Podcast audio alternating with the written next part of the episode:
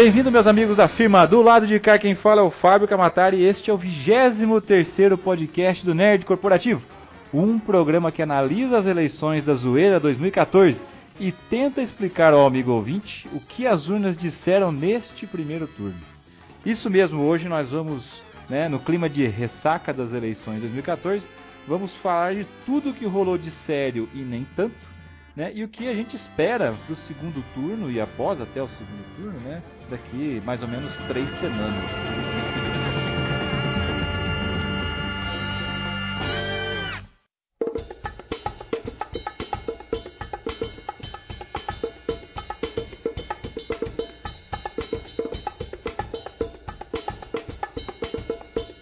Na inércia do, final da campanha eleitoral e no hiato entre o primeiro e o segundo turno, resolvemos analisar os resultados das urnas, mas nem por isso será um programa light, né? Pois nós vamos aproveitar para criticar o atual cenário, sem citar muitos nomes, né? Para fazer propaganda negativa ou, ou, positiva, né? Ou fazer qualquer, qualquer campanha pró e contra, né? Candidaturas, já que ainda está rolando o, a campanha de, de, segundo turno e a gente, de acordo com o TSE, não pode. É, se a gente falar mal de alguém, a gente tem que dar o espaço para outro alguém falar mal também. Né? Então, bem ou mal, vamos, vamos tentar ser o mais parcial possível, sabendo que não vai ser. É, vai, as nossas posições políticas vão acabar ficando um pouco é, evidentes no, no, no decorrer do programa. E quando eu falo nosso, né, Novamente a gente vai fazer um programa com convidados e para isso trazemos um time eclético e pouco convencional, eu diria, né, para compor uma mesa de especialistas políticos de boteco. Do lado de cada mesa, né, a gente vai trazer o escritor, economista, advogado Beto Veiga. Pois é, pessoal. Então queria assim agradecer esse, o convite do Fábio e dizer que assim estou muito feliz de estar encontrando aqui o Bernardo, o Gustavo, né? E convidar vocês também para, se quiserem ter mais assim informações desconhecedoras de quem realmente não conhece absolutamente nada de política, podem continuar ouvindo o programa e é, seguir a risca as minhas opiniões. Muito bem, do lado de lá da mesa, né, do, do site sobre administração, nosso amigo Gustavo Pernard. Fala pessoal, fala Fábio. É, obrigado pelo convite. É, hoje a gente vai tentar falar um pouquinho sobre uma coisa que a gente não entende muito, mas que a gente acaba sendo obrigado a entender, né?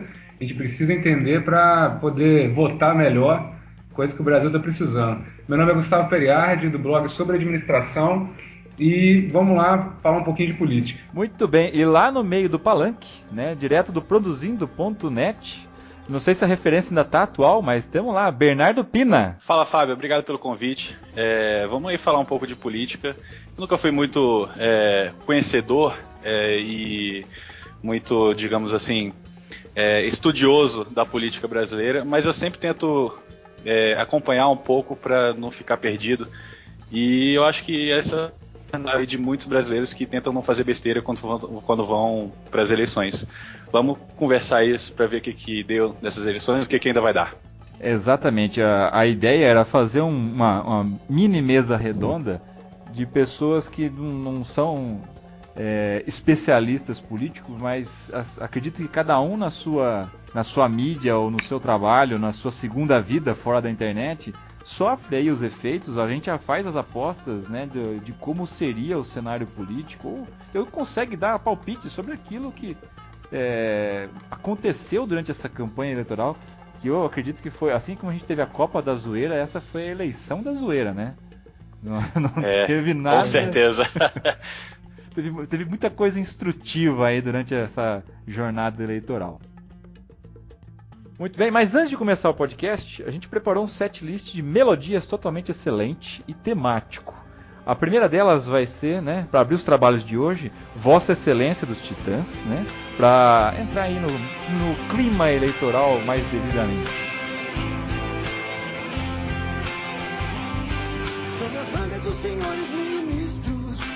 capas dos senhores magistrados, nas escolas dos senhores deputados, nos fundilhos dos senhores vereadores, nas perucas dos senhores senadores.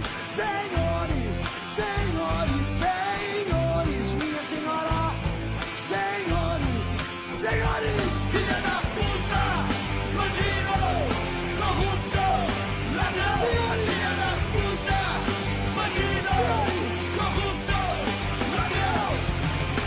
para a câmera sem saber que estamos vendo. Chorando que dá pena quando sabe que estão em cena. Sorrindo para as câmeras sem saber que são filmados. Um dia o sol ainda vai nascer quadrado.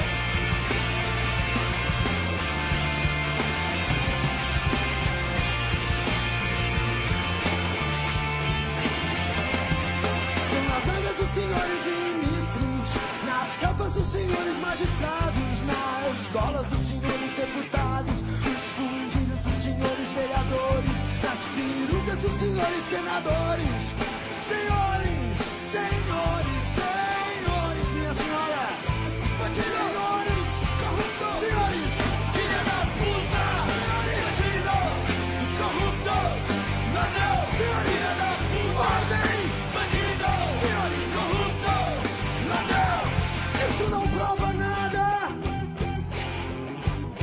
pressão da opinião pública é que não haveremos de tomar nenhuma decisão.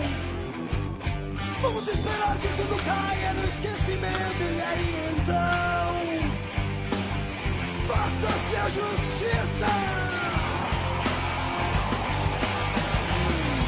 Sorrindo para a câmera sem saber que estamos vendo Chorando que dá pena quando sabem que estão em cena Sorrindo para as câmeras sem saber que são filmados Um dia o sol ainda vai nascer quadrado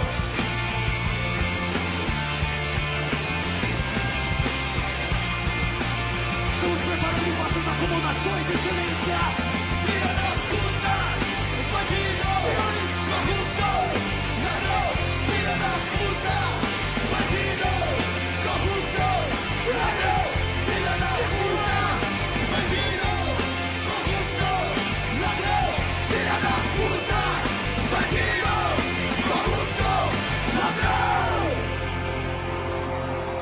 Muito bem, meus amigos, agora voltando ao podcast, no nosso primeiro bloco, a gente vai destacar as curiosidades que a gente achou durante a campanha eleitoral, né? Os debates televisionados, a interação na internet e por aí vai, né? É, fiz uma listinha bem rápida aqui pra gente botar na mesa sobre essa parte de campanha, né? E a primeira delas a gente não tem como não falar, né? De novo a campanha do Tiririca, né? Com os seus bifões, né? E- Rapaz. sem falar na- na- nas bundas passando por trás da- da- dele na tela, enfim. Ó, É, cara, mas parece que é um negócio que dá certo, né? deu, deu certo de novo, né? Um dos mais votados do Brasil. Foram mais de um milhão de votos. E É incrível como é, esse tipo de campanha, assim, de realmente, assim, palhaçada, né? Porque ele usa literalmente o lado de palhaço dele pra ganhar votos e consegue. É, ele, ele, ele leva, né, uma, uma. Isso é meio óbvio que, o que eu vou falar, que é a questão do, do, da revolta, né? Quer dizer, ele, ele traz o lance da revolta das pessoas e, e de, e de levar, é, é- é de, de puxar esses votos das pessoas que estão assim, de saco cheio dessa história, mas assim, é, em que pese essa, essa, essa, esse tipo de manifestação, né? Ele é um deputado atuante, tá certo? Ele é um cara que é, na hora de trabalhar ele é sério, por incrível que pareça, e faz o seu trabalho lá, é, é, principalmente na comissão de educação também, né? Curiosamente, muito provavelmente pelos, pelos, assim, pelo que ele passou, pelo que ele sofreu de não ter educação, aliás, de não ter recebido a educação é, adequada. Agora, eu queria só fazer um, um- um- Eu queria virar especialista em tiririca aqui por alguns instantes, Muito porque bem. eu cheguei a assistir um programa muito antigo, assim, um- no YouTube, um programa muito antigo do Jô Soares, que esse cara aparece logo no começo da carreira. Provavelmente até no momento que ele tivesse, que, o- que o Jô, eu não sei direito a data, mas na época que o Jô ainda estava lá no, no SBT e tal. Mas esse, esse, esse cara, rapaz, ele dá um show de inteligência, né? Você vê que é uma pessoa simples, na a época ele era simples, hoje ele está muito mais, eh, eu acho que é uma pessoa que está muito mais preparada, que é uma pessoa até mais velha e tal. Mas o cara dá um show de, de, de você nota que, que ele é extremamente inteligente. É claro que para fazer piada não é qualquer um. Você tem que ser inteligente, você tem que ser perspicaz, que, que pegar a sensibilidade das coisas. Mas nessa entrevista com o Jô Soares, tá assim simplesmente fantástico e mostra que realmente ele tem ele tem um potencial e é um cara que veio do zero, né? Ele veio do zero, então ele eu acho que assim até tem um espaço maior para que ele se manifeste. Eu acho que o pessoal que assim entra muito pesado no Tiririca é, às vezes por uma certa revolta desconhece esse lado e essa e esse trabalho que ele desenvolveu é, na Câmara dos Deputados. É, na verdade, acho que a, resol, a revolta que você está falando, ela, ela, ela acontece por duas, dois fatores, né? O primeiro é justamente a questão de, de como é feita a campanha eleitoral, que é toda voltada para a brincadeira, para a palhaçada, para o lado literalmente artístico dele, né? Só uhum. que ainda tem outro ponto também que é, é a questão do, da quantidade de votos ir para a legenda. Vai, é muito voto que ele recebeu, muitos votos que contaram para a legenda e que elegeram outros deputados que não conseguiriam ser eleitos sem essa quantidade de votos. Uhum. Então, a questão da revolta é, com ele vai muito por, é, também por causa dessa questão dos votos da legenda. E esse é, é o principal argumento para mim, que até, assim, de fato tem a ver com é, a, a, minha, a minha posição política de, pô, cara, se você tá votando por causa de revolta, não vota nele. Vota vota consciente no cara que você acha que tem as melhores propostas, o cara que tem as melhores ideias. E se você acha que ele, o Tiririca, de fato tem essas melhores propostas, melhores ideias, aí sim, pô, vota no cara. Mas por causa disso, não por causa de revolta, entendeu? O Bernardo, uma coisa que eu tava lendo, se não me engano foi hoje, essa semana, o Tiririca falou que é, na, nas últimas eleições ele teve muito voto de protesto, mas na avaliação dele, nessa eleição ele está tendo, ele teve, né, um voto mais consciente, porque na, nas primeiras é, propagandas dele na TV ele dizia que não sabia o que um deputado fazia, né, e que ele queria ganhar para descobrir. Então dizer que agora ele descobriu, mostrou para o povo o que é, o que, que ele faz, qual é o trabalho dele, e que agora as pessoas votaram nele porque gostaram do trabalho dele. Acho assim, há controvérsias, mas bem ou mal, ele está fazendo um, um, papel relevante lá, né? E sobre é. isso que você falou de legenda, parece que ele elegeu mais uns dois ou três que não entrariam se não fosse por causa dele. É, então, parece que novamente aí... foram cinco, né?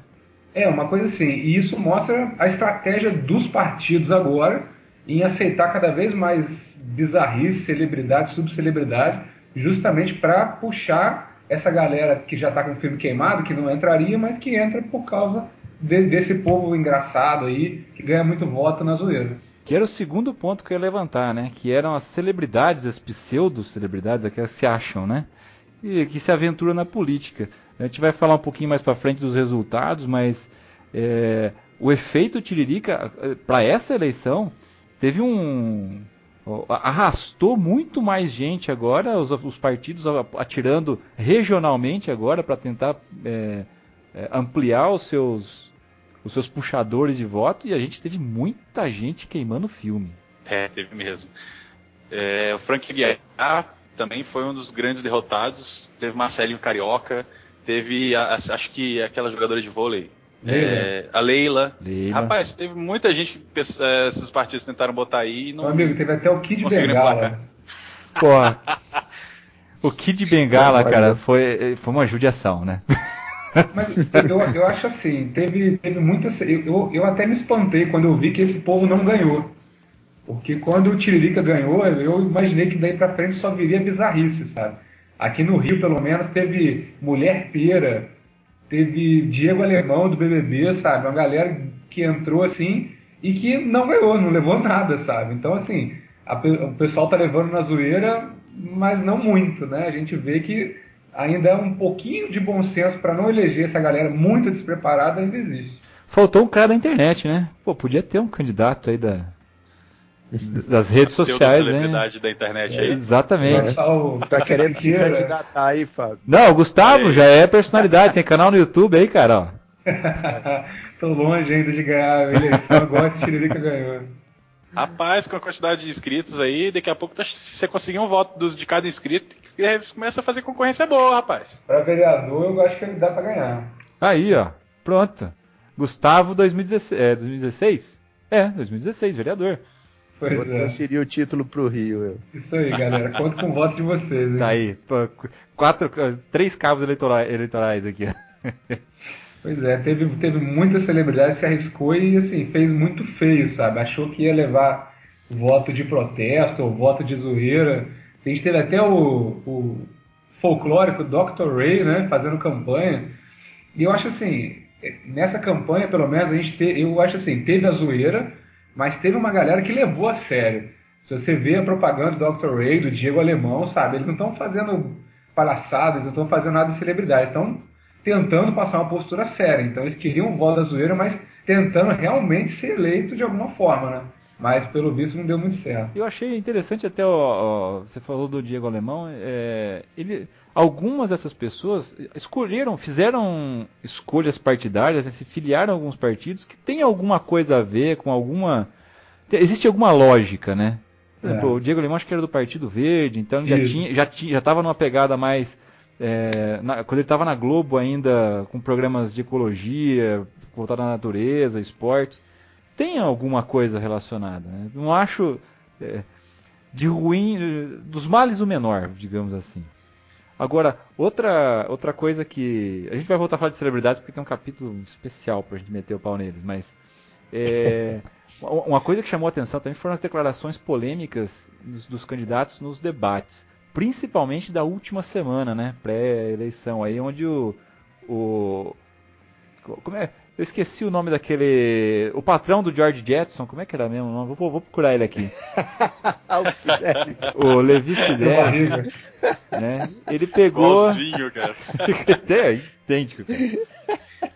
Ele, ele, ele agitou a semana antes da. da- Cara, ele chutou o balde. Não, Cara, ele incrível. tocou Assim, eu já vi muita gente falar o que ele falou com outras palavras, mas ele chegou a um ponto que ele chutou o balde legal. Você via na expressão dele que ele falou assim: ó, quer saber? É, mas é, exatamente. Ele ainda no início da pergunta aqui, foi, falando sobre aquela é, última declaração junto com, acho que foi no debate da Record, eu acho, não lembro, que a Luciana fez pra ele, é, pergunta sobre a- as causas LGBT e de uniões de homoafetivos. Ela, é, ela fez a pergunta, não, nem lembro como é que foi direito a pergunta, mas ele já, já respondeu, pô, você pegou pesado, hein? Logo na primeira pergunta você já começa perguntando disso, podia falar de é, economia aí e tal, mas já vai falar sobre isso? Então vamos, e aí ele esculachou. Cara, mas você sabe que eu acho cara. que ela já, já- ela já conhecia a opinião dele sobre o assunto, entendeu? E ela levantou a bola só pra ele dar um de volê pro gol, sabe? Acho que ela tava esperando ele se afundar nessa pergunta. Rapaz, você vê o sorrisinho no canto da boca dela quando, ela, quando ele começou a responder. Você, é só você rever o vídeo, cara. Ela foi feliz lá enfiar a faca nele. Ah, fisguei um bagre gigante aqui. É. Mas o problema nesse caso aí, na realidade, eles não têm essa.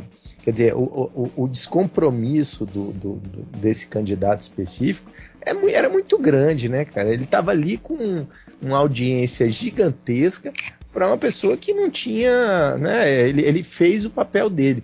Tem há outras pessoas até, porque quando você fala de, de, de eleição e, por exemplo, no caso da, da para presidente não, mas, por exemplo, vocês lembram do Enéas, né? O Enéas que. Vocês lembram do cara que aparecia um minuto, ele tinha, sei lá, 20 segundos, aí ele aparecia, meu nome é Enéas, pronto, acabava. A gente só ouvia cara- ele falar o nome dele e a bomba atômica. É, isso aí esse cara fez durante uns dois ou três, uns dois ou três, é, ele concorreu umas duas ou três é, campanhas para presidente. Quando foi na quarta, ele se candidatou a deputado federal por São Paulo, que foi aí que ele conseguiu colher todos os votos, que foram esses votos que foram supostamente teriam ido para o Tiririca, foram para ele. Esse cara, ele, consegui, ele botou quatro pessoas, uma delas, salvo engano, teve 300 votos, uma coisa assim. E, e, é, quer dizer, o, o- o- o papel do Fidelix, em- quando ele leva essa mensagem, não é à toa que existe gente, tá certo? É, é, que pensa assim, cara. É impressionante. Tem isso, entendeu? E tem gente que vota nisso. Tá? Não, tô, não tô falando que, vamos dizer, eu não tô criticando quem pense assim, que eu acho que cada um pensa do jeito que quiser. Eu tô só dizendo é que o cara acaba é, polarizando ou trazendo para ele atraindo para ele esses votos. Então, quando esse cara se candidatar lá, sei lá, no, no estado dele, ele vai levar os votos que ele é, desse grupo, entendeu? Então, se ele se candidatar para uma campanha que não é, é, majoritária como essas, assim, que, se ele se candidatar para deputado federal, ele vai levar tranquilo, porque ele vai ter ele vai ter votos suficientes. Esse- Ele teve quatro, sei lá, quase 500 mil votos, salvo engano. Não, e, dizer, e na, é e na eleição gente. anterior ele teve menos de 100 mil votos. Pois é. Levi Fidelix em 2010 não chegou a 100 Uhum. mil. E, e 2014, com essa lambança toda que ele, que ele fez, foi para quatro, mais de quase, quase 500 mil, cara. Quase 500 mil, cara. Então é isso que eu digo. Existe, existe um público é, pró-LGBT, existe um público contra LGBT, tá certo? Então é, é, esse público contra quer que a voz dele seja representada, esteja lá no Congresso Nacional. É tanto que vocês veem, foram eleitos tanto por um lado quanto por outro. Quer dizer, você teve gente que foi é, a gente tem lá, o, é, assim, tem parlamentares que são totalmente contrários e que foram muito bem eleitos. É, é, é, oi. Aqui no Rio, por exemplo, a gente teve o deputado mais votado do Rio de Janeiro foi o Jair Bolsonaro. Pois é. E é um cara que dá uma declaração polêmica, ele tem uma postura muito, muito conservadora. Em São Paulo a gente teve o Marcos Feliciano, também foi eleito, com muito voto. Quando eu falo eleito, o cara teve muito, muito voto. Então, Foi o assim, quarto tá falando a lugar lá. Foi o É. quarto lugar em São Paulo. Pois é, então assim, tem, tem a galera que é a favor, mas tem uma galera contra que é muito grande também. É, então, que garante uma eleição Falam, eles falam amém e dão o voto, entendeu? É, Não, o, o que- o que eu tô querendo dizer é o seguinte: é que garante uma eleição. Exatamente. Por exemplo, você ter 200 mil votos, você está eleito, entendeu? Você ter 200 mil votos em São Paulo, você está eleito. Ah, bom, dependendo da sua, da sua coligação, mas você está eleito com 200 mil votos. Teve, teve é, deputado que foi eleito com 70 mil, sendo né, de um partido desses partidos grandes e tal. Mas é, então, se você entra num partido que entra, que tá no, ainda que seu partido seja pequeno, mas que esteja coligado com um partido grande, você conseguir 200 mil votos, você vai para as cabeças. E no caso do, do, do, do- do Feliciano, ele teve lá, é, ele ficou na, na, na votação assim objetiva, enquanto eu estava acompanhando os números, ele estava em quarto lugar, cara. Quarto lugar. Então, é, atrai muito. Né? O, o, o- filho do Bolsonaro também teve uma votação muito grande em São Paulo. O filho do Caraca. Bolsonaro teve uma votação gigante, assim, muito boa em São Paulo.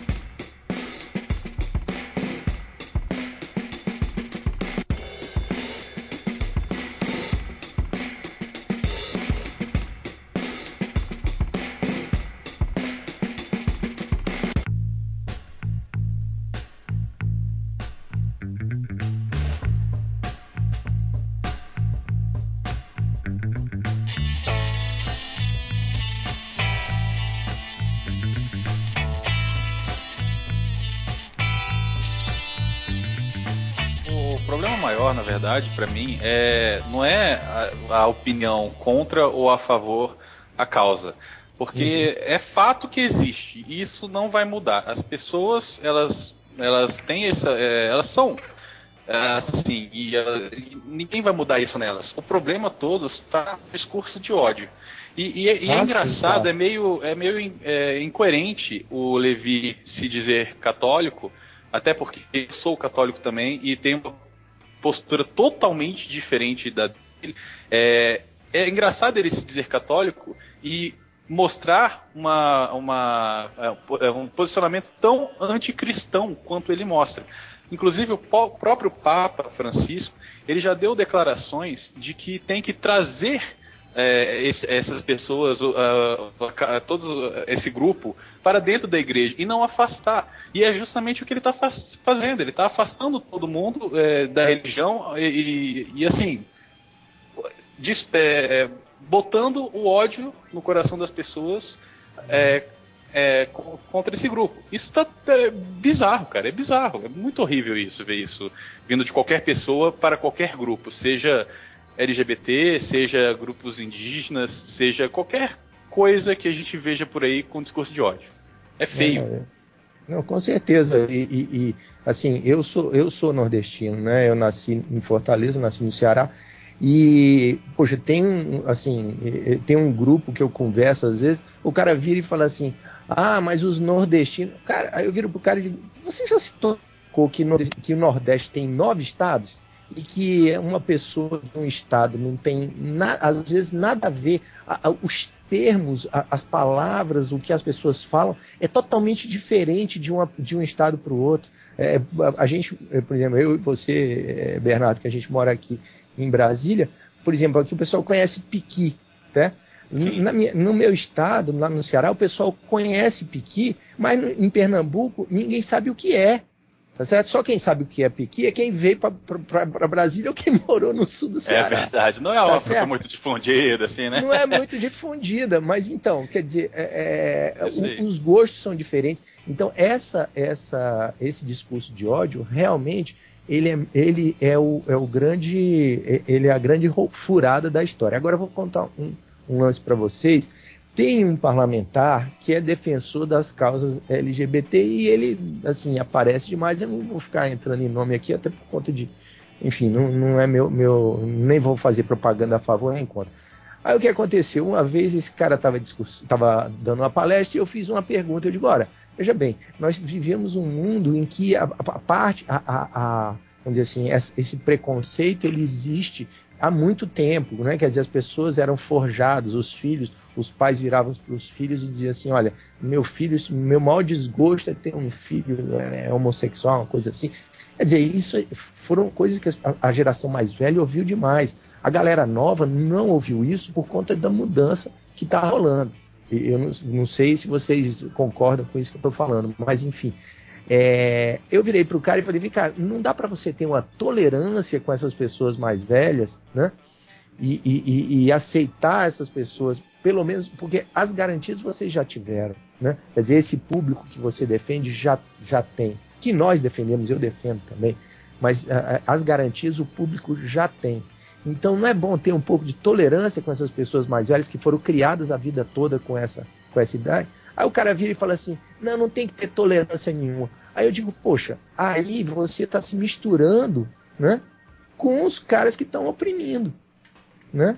Então eu acho que, tem que a, a, o que a gente tem que ver também é se no, no, outro lado, o outro discurso também não é um discurso de ódio, entendeu? Porque eu acho assim, se existe uma pessoa para falar mal do, do, do, do, do, do público LGBT, essa pessoa que fala mal, ela também, ela não, ela, eu acho que ela tem o direito de se expressar com relação àquilo. Concordo com você que não, Bernardo, que não tem nada a ver ela vir com uma, com uma coisa de ódio, né? Agora, se o outro lado também rebate com ódio, aí é o caos, né? Aí é o caos. É isso aí. Uma coisa gera outra, uma... ódio gera ódio, né? Gera ódio, cara. É, tem aquela turma que fala, olha, eu, mas eu não sou racista, eu não tenho discurso de segregação. Eu só não gosto de. o cara começa assim, é, né? Tem essas. Pô, não é, dá, né? Tem essa. Mas é, mas é o que eu tô falando para vocês, cara. A, a, a, gente a gente tá, tá saindo de um mundo e entrando em outro. Não dá para esperar. É, enfim, eu mexo com finanças pessoais e tal. O pessoal fala assim: ah, eu acho que uma menina de 20 anos ela vira e fala assim: pô, mas por que, que você está falando de, de mulher e tal, não sei o quê? Eu digo: poxa, porque tem as mulheres de. Tem umas mulheres de 50, 60, 70 anos que nunca trabalharam na vida e eram meio que proibidas de trabalhar, porque o marido não deixava, coisa assim. Isso vocês não vão ver, nunca viram, provavelmente. Né? Algumas viram com as mães, talvez as, as, as, mulheres de 25, 30 anos tenham visto com relação às mães, mas com relação, mas umas meninas de 12, 13 anos provavelmente nunca viram, né? Então é isso. Nós estamos numa transição, essas pessoas, esses conceitos estão entrando agora, estão mudando agora, quer dizer, isso é coisa de, de talvez, sei lá, 20, 15, 20 anos, né? Então você tem um estoque muito grande de gente ainda que não tem essa tranquilidade de lidar com esses temas, né? Bom, e aí, cara, é, geralmente ano de, de, de eleição para presidente e Copa do Mundo já tem, né, aquele tom pão e circo. Agora com a Copa no Brasil, né, e a Copa da Zoeira e tudo aquilo que aconteceu antes da Copa com os com aqueles os movimentos de não, né, não é por 20 centavos e por aí mais, o pessoal usando a, a máscara do, do Guy Fawkes, né, injuriando a história do V de Vingança, que ninguém conhece, mas tudo bem. é, a, a, passou a Copa e aí o próximo grande evento, né, com poucos, poucas semanas né, de, de, de, de distância, já veio as eleições. E parece, pelo menos a minha impressão, é que o ritmo foi o mesmo, né? É, coisa inacabada, né?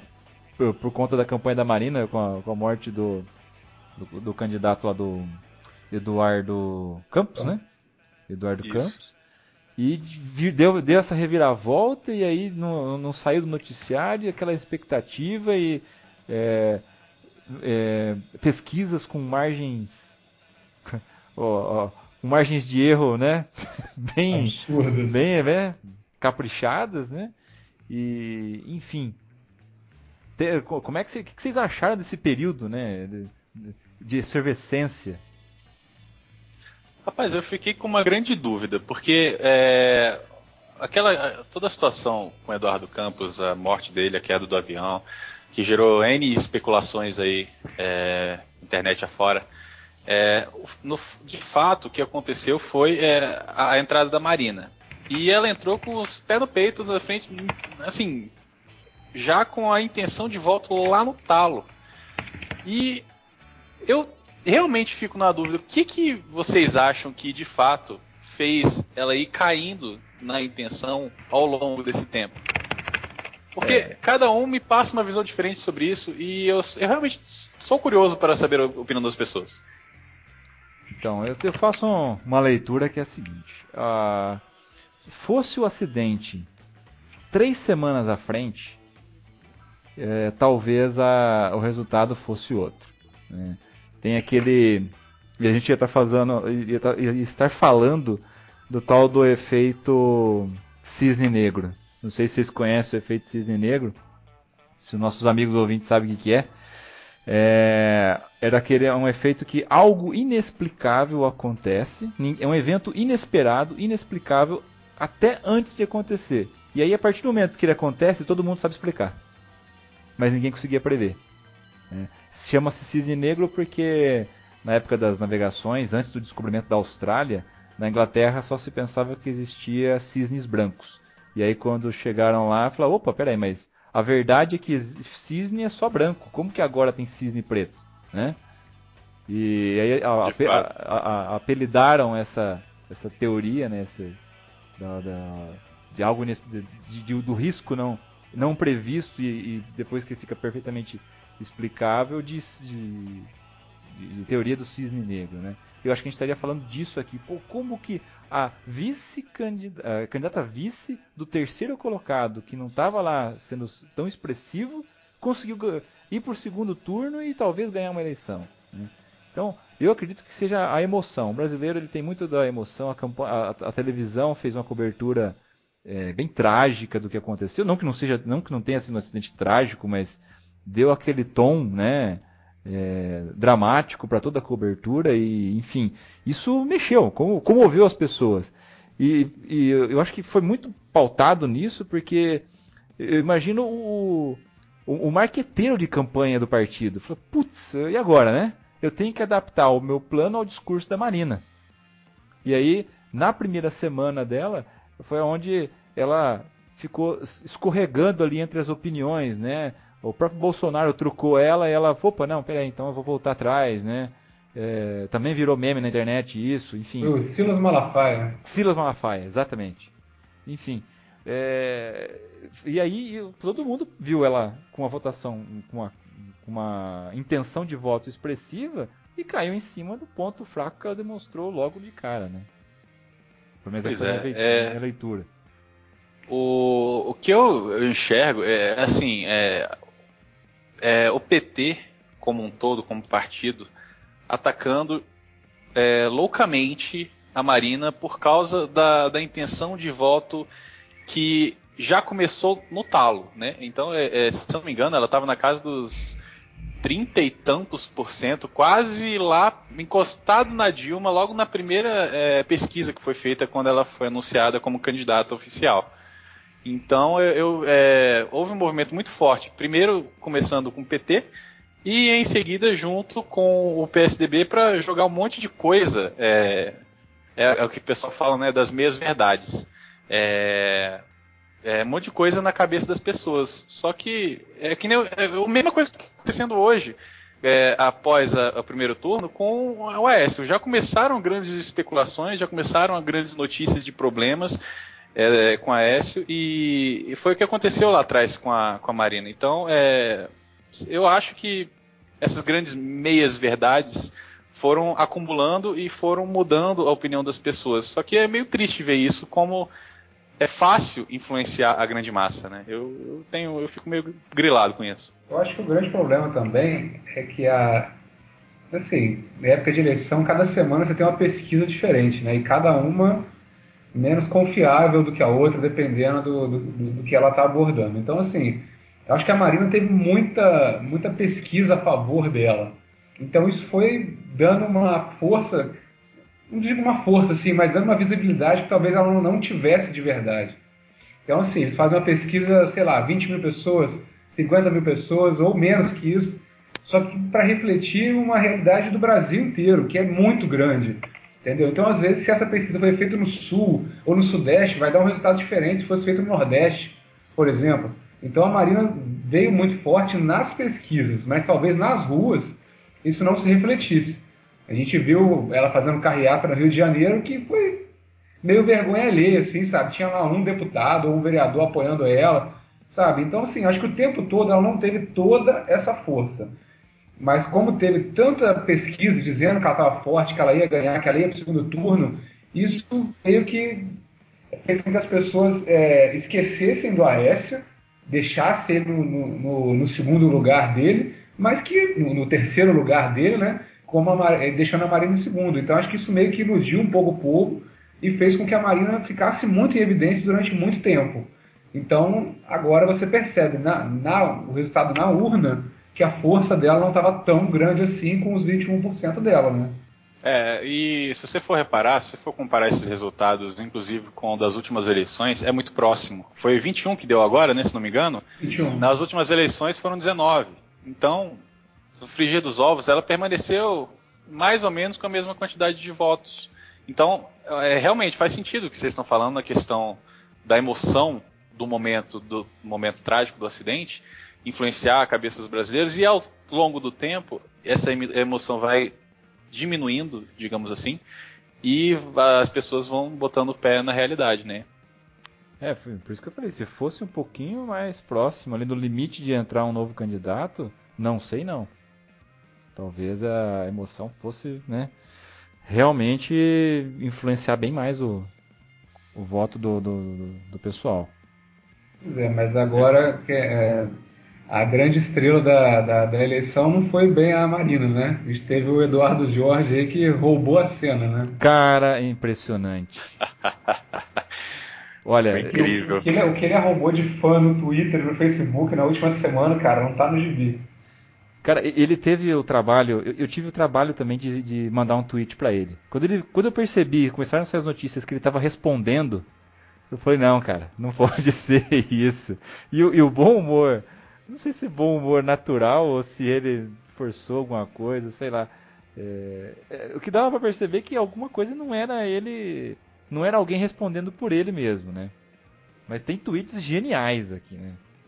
Eu abri uma página do YouPix aqui com a, que a Bia Grande já fez uma seleção aqui, cara, que é de. Que é de matar. Ele tem um inglês. Misturou um inglês meio Joel Santana com, com português. Uh, tem um que eu achei aqui, cara. Putz, é, candidato. Vejo que o senhor é a favor da, ligação, da legalização da maconha. O senhor também é a favor da, lega, da legalização do Crocs. eu não vou comentar o que acho desse tipo de calçado para não ser processado. O cara, né? Responde isso, cara. Ele tem um que cômico, né? Ele tem uma vezinha cômica. Melhor que as vezes que eu Tiririca, ó. Pois é, e assim, ele teve muito fã, ele, a galera falou muito dele na, na eleição, mas o fato dele não ter ido bem na o desempenho dele na eleição não ter sido tão bom prova que a internet ainda não tem muita força para eleger ninguém, né? Exato. Que se dependesse do Twitter, Eduardo Jorge ganhava de todo mundo, mas a gente viu que é, houveram outros candidatos que tiveram muito mais votos do que ele, né? Dos chamados pequenos, né? Ele não foi o melhor. A gente tem a Luciana Germa que bravamente chegou em quarto colocado e ele não, não conseguiu ter um desempenho bom, mas assim, ele foi divertido e o pessoal foi na simpatia dele, né? Cara, se a entrevista que ele deu pro Não Salvo tivesse saído um mês antes, eu acho que tinha mudado. Cara, ele deu a entrevista pro Não Salvo. Pro Cid, cara. Não, não dá. Não... Cara, é incrível, né? Incrível. Eu, eu acho que tem a internet realmente ainda tem tem muito poder né, nas eleições. Só que sozinho isso não faz um- um- uma pessoa ser eleita. O grande exemplo que já foi dado nas últimas eleições, nas eleições de 2010 é, e esse ano de novo é o do Obama, né? O Obama ele entrou muito forte na internet com assim de várias formas aí que tentaram seguir e nenhuma vingou. Mas eu acho que entra aí na questão das propostas, né? Porque só a internet não elege ninguém. Então, se você fizer uma boa proposta, se fizer um bom, um bom plano de governo e for bem nos debates, e tiver um, um plano muito bom né, na internet aí, acho que ajuda pra caramba, hein? Exato. Aí o, pessoal, o pessoal usa a internet, usa o Facebook como se não houvesse amanhã para compartilhar coisa de candidato, né? Nossa o que Senhora. Tá rolando desde, desde o anúncio do segundo turno até hoje, cara. Tanta, já descobriram tanto podre do, do Aécio da Dilma, sabe? E, e aquilo, compartilhamento em cima de compartilhamento, sabe? Então, assim, o pessoal acha que aquilo realmente muda muita coisa. Não muda, mas eu acho bacana, assim, que o pessoal pelo menos está tentando convencer os outros a, a, a ver algumas verdades que o outro não está enxergando. Eu acho bacana, mas a internet também serve para deixar a gente meio de saco cheio de eleição, né? Cara, eu deixei o meu Facebook, a minha timeline tá só exibindo. É... Eu não- tô vendo quase ninguém, porque eu, eu fiz tanto filtro. Tá pra- vendo só anúncio do Facebook, então. Tô, tô- tô vendo só anúncio, cara. Impressionante. E, e sugestão. É, sugestão de, eu- de, de página aqui, porque. Cara, Eu realmente diminui muito a minha frequência no Facebook por causa disso, porque, cara, é, é tanta besteira que as pessoas postam é, é, de notícias velhas pra justificar coisas. Hoje, assim, é, é, me deixa muito irritado às vezes, então eu acabo diminuindo mesmo o, o- a minha frequência por lá, porque é um volu- é uma enxurrada de notícias, que nem o Gustavo estava falando. Ah, ah, logo agora, agora após a primeira primeiro, primeiro turno, cara, foi anúncio de- é, oficial do, do resultado e sem exagero, coisa de, sei lá, 20 minutos depois já começou a bombardear milhões de pessoas mandando notícia de lá 1900 e bolinha daquela investigação que o Aécio sofreu lá em Minas Gerais de não sei quando é, sobre aqueles 4 bilhões que foram desviados é, da- não lembro de onde. Mas sabe é, notícia que é, além de ser velha já não acontece mais porque esse processo que ele sofreu ele foi absolvido acho que seis meses depois. Eu comecei a procurar sobre o assunto. Eu falei pô cara, quem eu vou votar? Não sei quem eu vou votar. Eu de- talvez o AS, então deixa eu pesquisar mais sobre isso aqui. Cara, seis meses depois tem a notícia falando da absolvição dele eh, nesse processo. Mas isso o pessoal não posta. Então é o que eu falei das minhas verdades, né? Pois é, é só entrar lá no site excelências.org.br, fazer o digitar o nome do candidato que você está em dúvida, ele busca é, a ficha do cara. Todo histórico político, histórico pessoal, algumas coisas, informações reduzidas, né? E aquilo, condenações, o tipo de condenação se teve, quanto pagou, quanto não. Toda essa, essa parte jurídica aparece nesse filtro aí, cara. Então, acho que eu até cheguei a, a postar isso em algumas vezes durante a, a campanha. Ah, tô em dúvida em quem votar. Fala, primeira coisa, consulta a ficha do cara nisso aqui, nesse site, porque é, é- é- é- já é um princípio, né? Se você está em dúvida para onde, onde votar. Agora, uma- em- emendando aí a, a, a viralização né, de campanhas difamatórias, né? Teve uma que eu achei bem interessante, que eu até fui, fui atrás para entender melhor.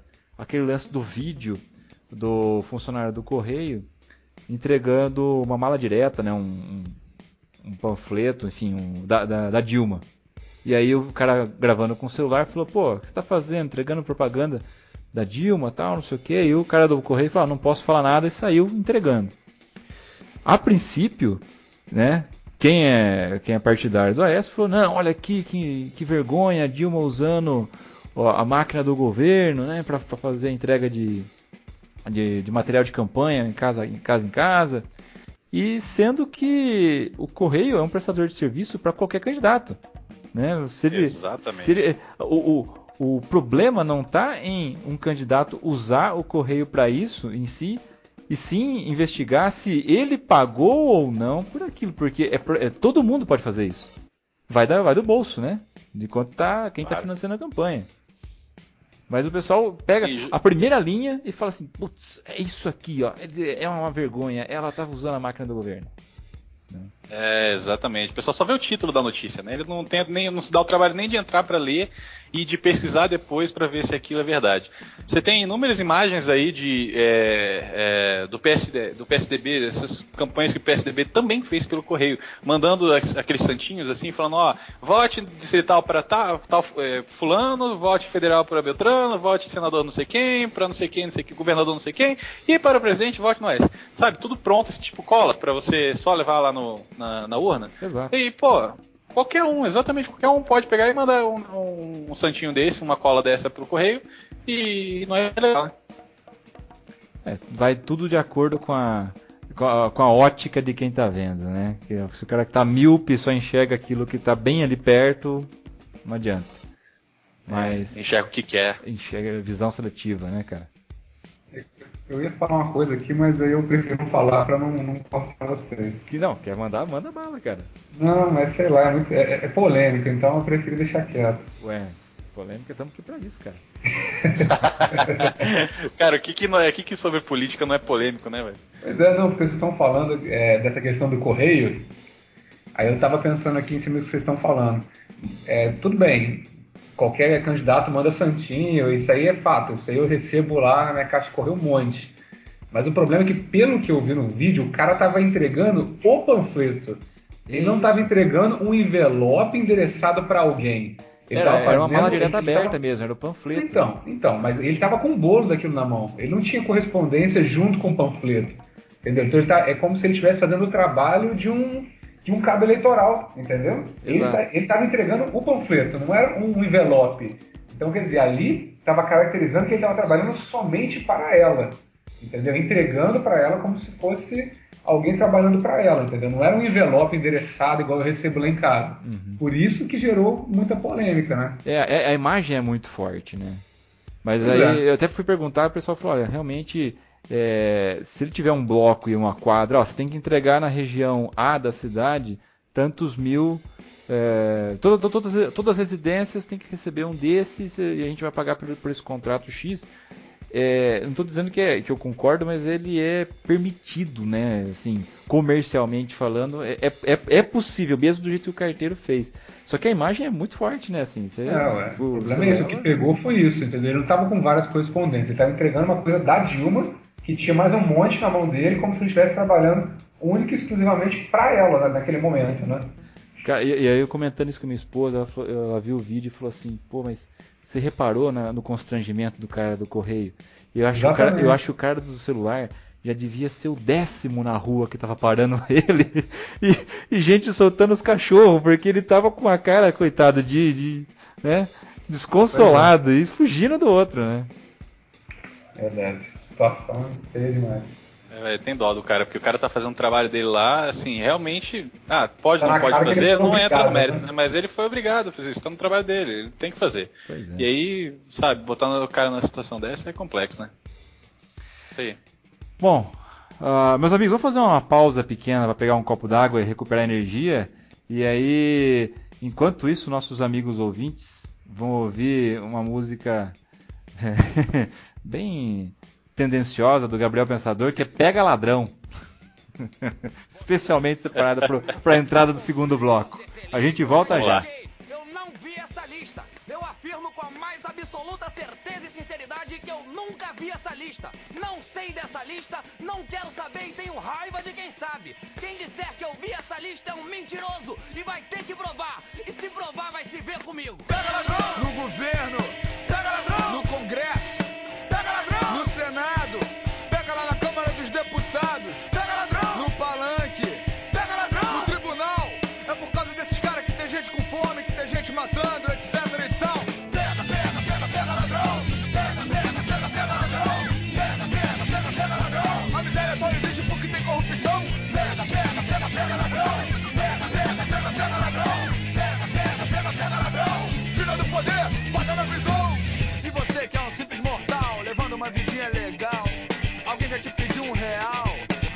Assaltou no sinal? Você acha que as coisas vão mal? Ou você tá satisfeito? Você acha que isso é tudo normal? Você acha que o país não tem jeito? Aqui não tem terremoto, aqui não tem vulcão, aqui tem tempo bom, aqui tem muito chão, aqui tem gente boa, aqui tem gente honesta. Mas no poder é que tem gente que não Eu presta. fui eleito e represento o povo brasileiro. Confie em mim que eu tomo conta do dinheiro. Pega, pega, pega, pega ladrão! Pega, pega, pega, pega ladrão! Pega, pega, pega, pega ladrão! A miséria só existe Pega, pega, pega, pega ladrão! Pega, pega, pega, pega ladrão! Pega, pega, pega, pega ladrão! Tira do poder, bota na prisão! Tira esse malandro do poder executivo! Tira esse malandro do poder judiciário! Tira esse malandro do legislativo! Tira do poder que eu já cansei de ser otário! Tira esse malandro do poder municipal! Tira esse malandro do governo estadual!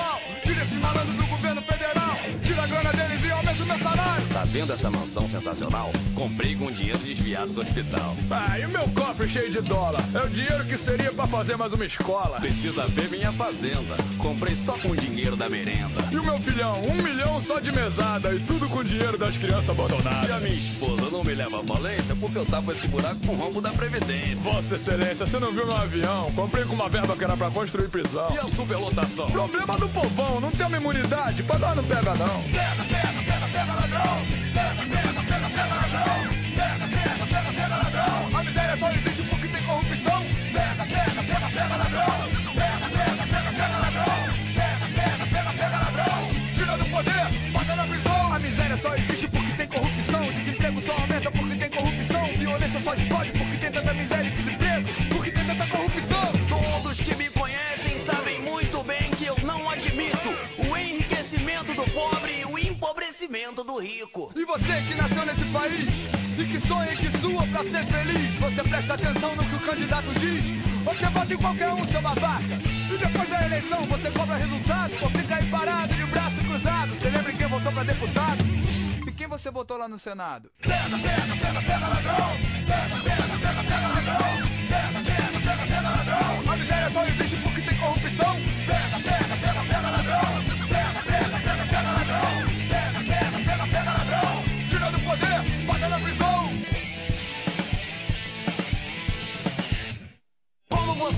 Vocês suspeitavam, eu realmente vi essa lista. Eu vi, mas não li. E digo mais, eu engoli, pra que ninguém lesse também. E foi com a melhor das intenções. Burlei a lei, mas com toda honestidade. Vossa Excelência engoliu a lista? Bem, eu a coloquei para dentro do meu organismo num lugar seguro e escuro. De modo que, para todos os efeitos, sendo assim desta maneira, eu me reservo ao direito de não dizer nada mais. Tá tudo lista. Hoje o senhor já fala que viu a lista. E amanhã o senhor. Ah, amanhã ninguém lembra mais. E o caso da lista vai entrar pra lista dos casos. Os casos que ficaram pra trás. Bom, continuando, a gente vai falar agora um pouquinho de resultados. Né? A gente teve resultados interessantes, é, alguns, eh, não vou dizer revoltantes, mas é, espantosos, pelo aquilo que a gente já comentou no, no primeiro bloco. Né? Ah, um alto índice de votos brancos e nulos que eu não tinha prestado atenção na, durante boca de urna, esse tipo de coisa, só no final da, da, da apuração que eu, hora que eu vi 29, 30%, realmente muito alto. E o que está acontecendo muito recentemente, entre ontem e hoje, principalmente, é a xenofobia, né? Um, uma onda de, de declarações no Twitter e no Facebook contra a população do Norte e Nordeste, né? Uh, mas assim, algumas ostensivas num nível absurdo, não é nem trollagem, é quase que um. É, é, é no mínimo ofensivo, né? É. Ó, vamos lá. O meu irmão, ele me postou um texto no Facebook que eu, eu não sei nem quem escreveu, foi algum conhecido dele, falando é, sobre essa questão da xenofobia contra o Nordeste, porque é, é, criando todo um cenário, depois vamos postar o link aí para vocês, é, criando todo um cenário é, em que por que que as pessoas falam é, mal do Nordeste? Porque ah, a Dilma só foi eleita por causa do, é, do povo do Nordeste. Porque o povo do Nordeste não pensa, porque eles não têm estudo, porque não sei o quê. Isso, cara, são argumentos muito vazios. Porque basta você parar para pensar que, é, na real, cada um vota pensando no que acha que vai ser melhor para você e para o Brasil quando dá o seu voto para o presidente. Quando você, de uma cidade grande, de classe média, de classe alta, ou, sei lá, até uma classe mais baixa, mas que tem um. é, que mora aqui no Sudeste e compartilha do mesmo pensamento dessas pessoas, quando você vê que todo mundo embaixo aqui, Sudeste, digamos assim, e, e algumas partes do país, está votando contra a Dilma, e você vê que lá no Nordeste todo mundo está votando a favor, e você começa a criticar isso, você está olhando apenas para o seu umbigo. Porque é, o que, que acontece? Você não tem a noção do que essas pessoas vivem lá em cima. Você não viveu o que elas vivem lá em cima. Então, quando você critica o porquê que elas estão votando, você não sabe o que que elas vivem. Eu conheci pessoas que é, vieram de lá e me mostraram uma realidade que eu sinceramente não tinha visto, porque eu já fui uma dessas pessoas que apontava o dedo e falava, é, realmente, pô, só, só Nordeste que elege a Dilma mesmo, porque o pessoal não tem estudo, não sei o quê. E eu não tinha a noção de quão injusto e de quão racista, xenofóbico e de quão, é, desculpa a palavra, tão idiota eu estava fazendo quando eu falava isso. Eu fui ver quando eu comecei a conversar com pessoas de lá, falando que a vida delas mudou por causa de um poço artesiano que construíram perto da cidade onde eles moravam. Quanto que a vida dessas pessoas mudou por causa de um poço que vai custar cara, sei lá, 5 mil reais para você furar e construir? A vida delas mudou completamente. Então, como é que você vai criticar uma pessoa que teve uma melhora tão grande na sua vida por causa de um poço, é, por, por ela votar, digamos assim, na Dilma, no PT? Não éramos nós que estávamos passando sede, não éramos nós que tínhamos seu gado e sua plantação morrendo é, por causa da falta d'água. Eram eles. Então é muito vazio essa crítica. É muito feia essa crítica. As pessoas não conseguem ter essa visibilidade. Então, a minha recomendação é procure conversar com uma pessoa lá do Nordeste quando você tiver a, a, a, a intenção de mencionar algum comentário desse tipo, porque é realmente uma mudança de vida você enxergar qual é a situação dessas pessoas. É muito chocante. Pois é, eu acho que assim, essas críticas vêm muito é, em função também do, do, dessas pessoas receberem Bolsa Família, né? Então o pessoal diz, ah, porque quem é do Nordeste vota na Dilma por causa do Bolsa Família e tudo mais. Tipo assim, cara, é, é um programa assistencialista, é, mas assim, é, é justamente o que você está falando. Para a realidade deles, isso é muito, ajuda muito. Então as pessoas têm medo de perder, vão votar em quem está fornecendo aquilo. Entendeu? Então, de uma forma ou de outra, eles estão votando para segurar uma coisa que eles têm que eles não sabem se vai ter daqui para frente. Mas eu acho assim, o pessoal pega muito pesado porque acha que, que a, a elite é, vota no PSDB e quem é pobre vai votar na Dilma. Entendeu? O que é do Nordeste vai votar na Dilma. Então o pessoal pega muito pesado em cima disso, mas não tem cabimento. Cada, cada um tem o seu voto, né? Cada um sabe que faz o seu próprio voto. Exato. É eu, eu, eu acho impossível, né, uma pessoa ter todo um eleitor, qualquer eleitor, eu desafio qualquer eleitor a falar assim, ó, eu voto, meu candidato é o fulano de tal, porque eu analisei todas as propostas e o histórico dele e todos os itens dele, né, estão de acordo com aquilo que eu realmente é, compactuo. Eu- É impossível, não tem. A Não gente, tem, não, a é. gente não conhece todos os planos. E aí, mesmo que tenha alguém que realmente vá conhecer muito, fica aquela dúvida: será que vai ser cumprido? Né? Será que não é, né? É, Pelo histórico, eu não vou estar sendo enganado, enfim. É, eu acho realmente justo as pessoas votarem pela, pelo impacto que aquele político teve nas vidas de- delas, né? Desde que, assim, não, não tenha caracterizado uma compra, digamos, né? Aquele cara que, ó, vem cá, ó, esse ano vai ter cesta básica aqui, né? Pra você, pra fulano de tal, né? Vamos comprar com um par de havaianas, como o pessoal falava antigamente. E, e aí, falando, falando do interior de São Paulo, né? Onde eu sempre vivi, é, isso realmente acontecia, ó. Fulano, Beltrano aí, ó, vou, vou dar aí 50 pila pra distribuir santinho, você vai votar, você, seu pai, sua mãe vão votar em mim e acabar votando mesmo. Né? Esse tipo de, de, de relação de voto realmente não é, é- é nociva, mas a- aquele que tem que, a, que uma mudança, uma- uma- um ato de governo realmente tem um impacto na vida da pessoa é extremamente válido, isso é justo. É. Não- não- a gente não tem que discordar disso de forma alguma. Muito, muito, muito, boa. É, eu, eu acho que tá faltando um pouco as pessoas é, cobrarem os políticos do que eles prometem.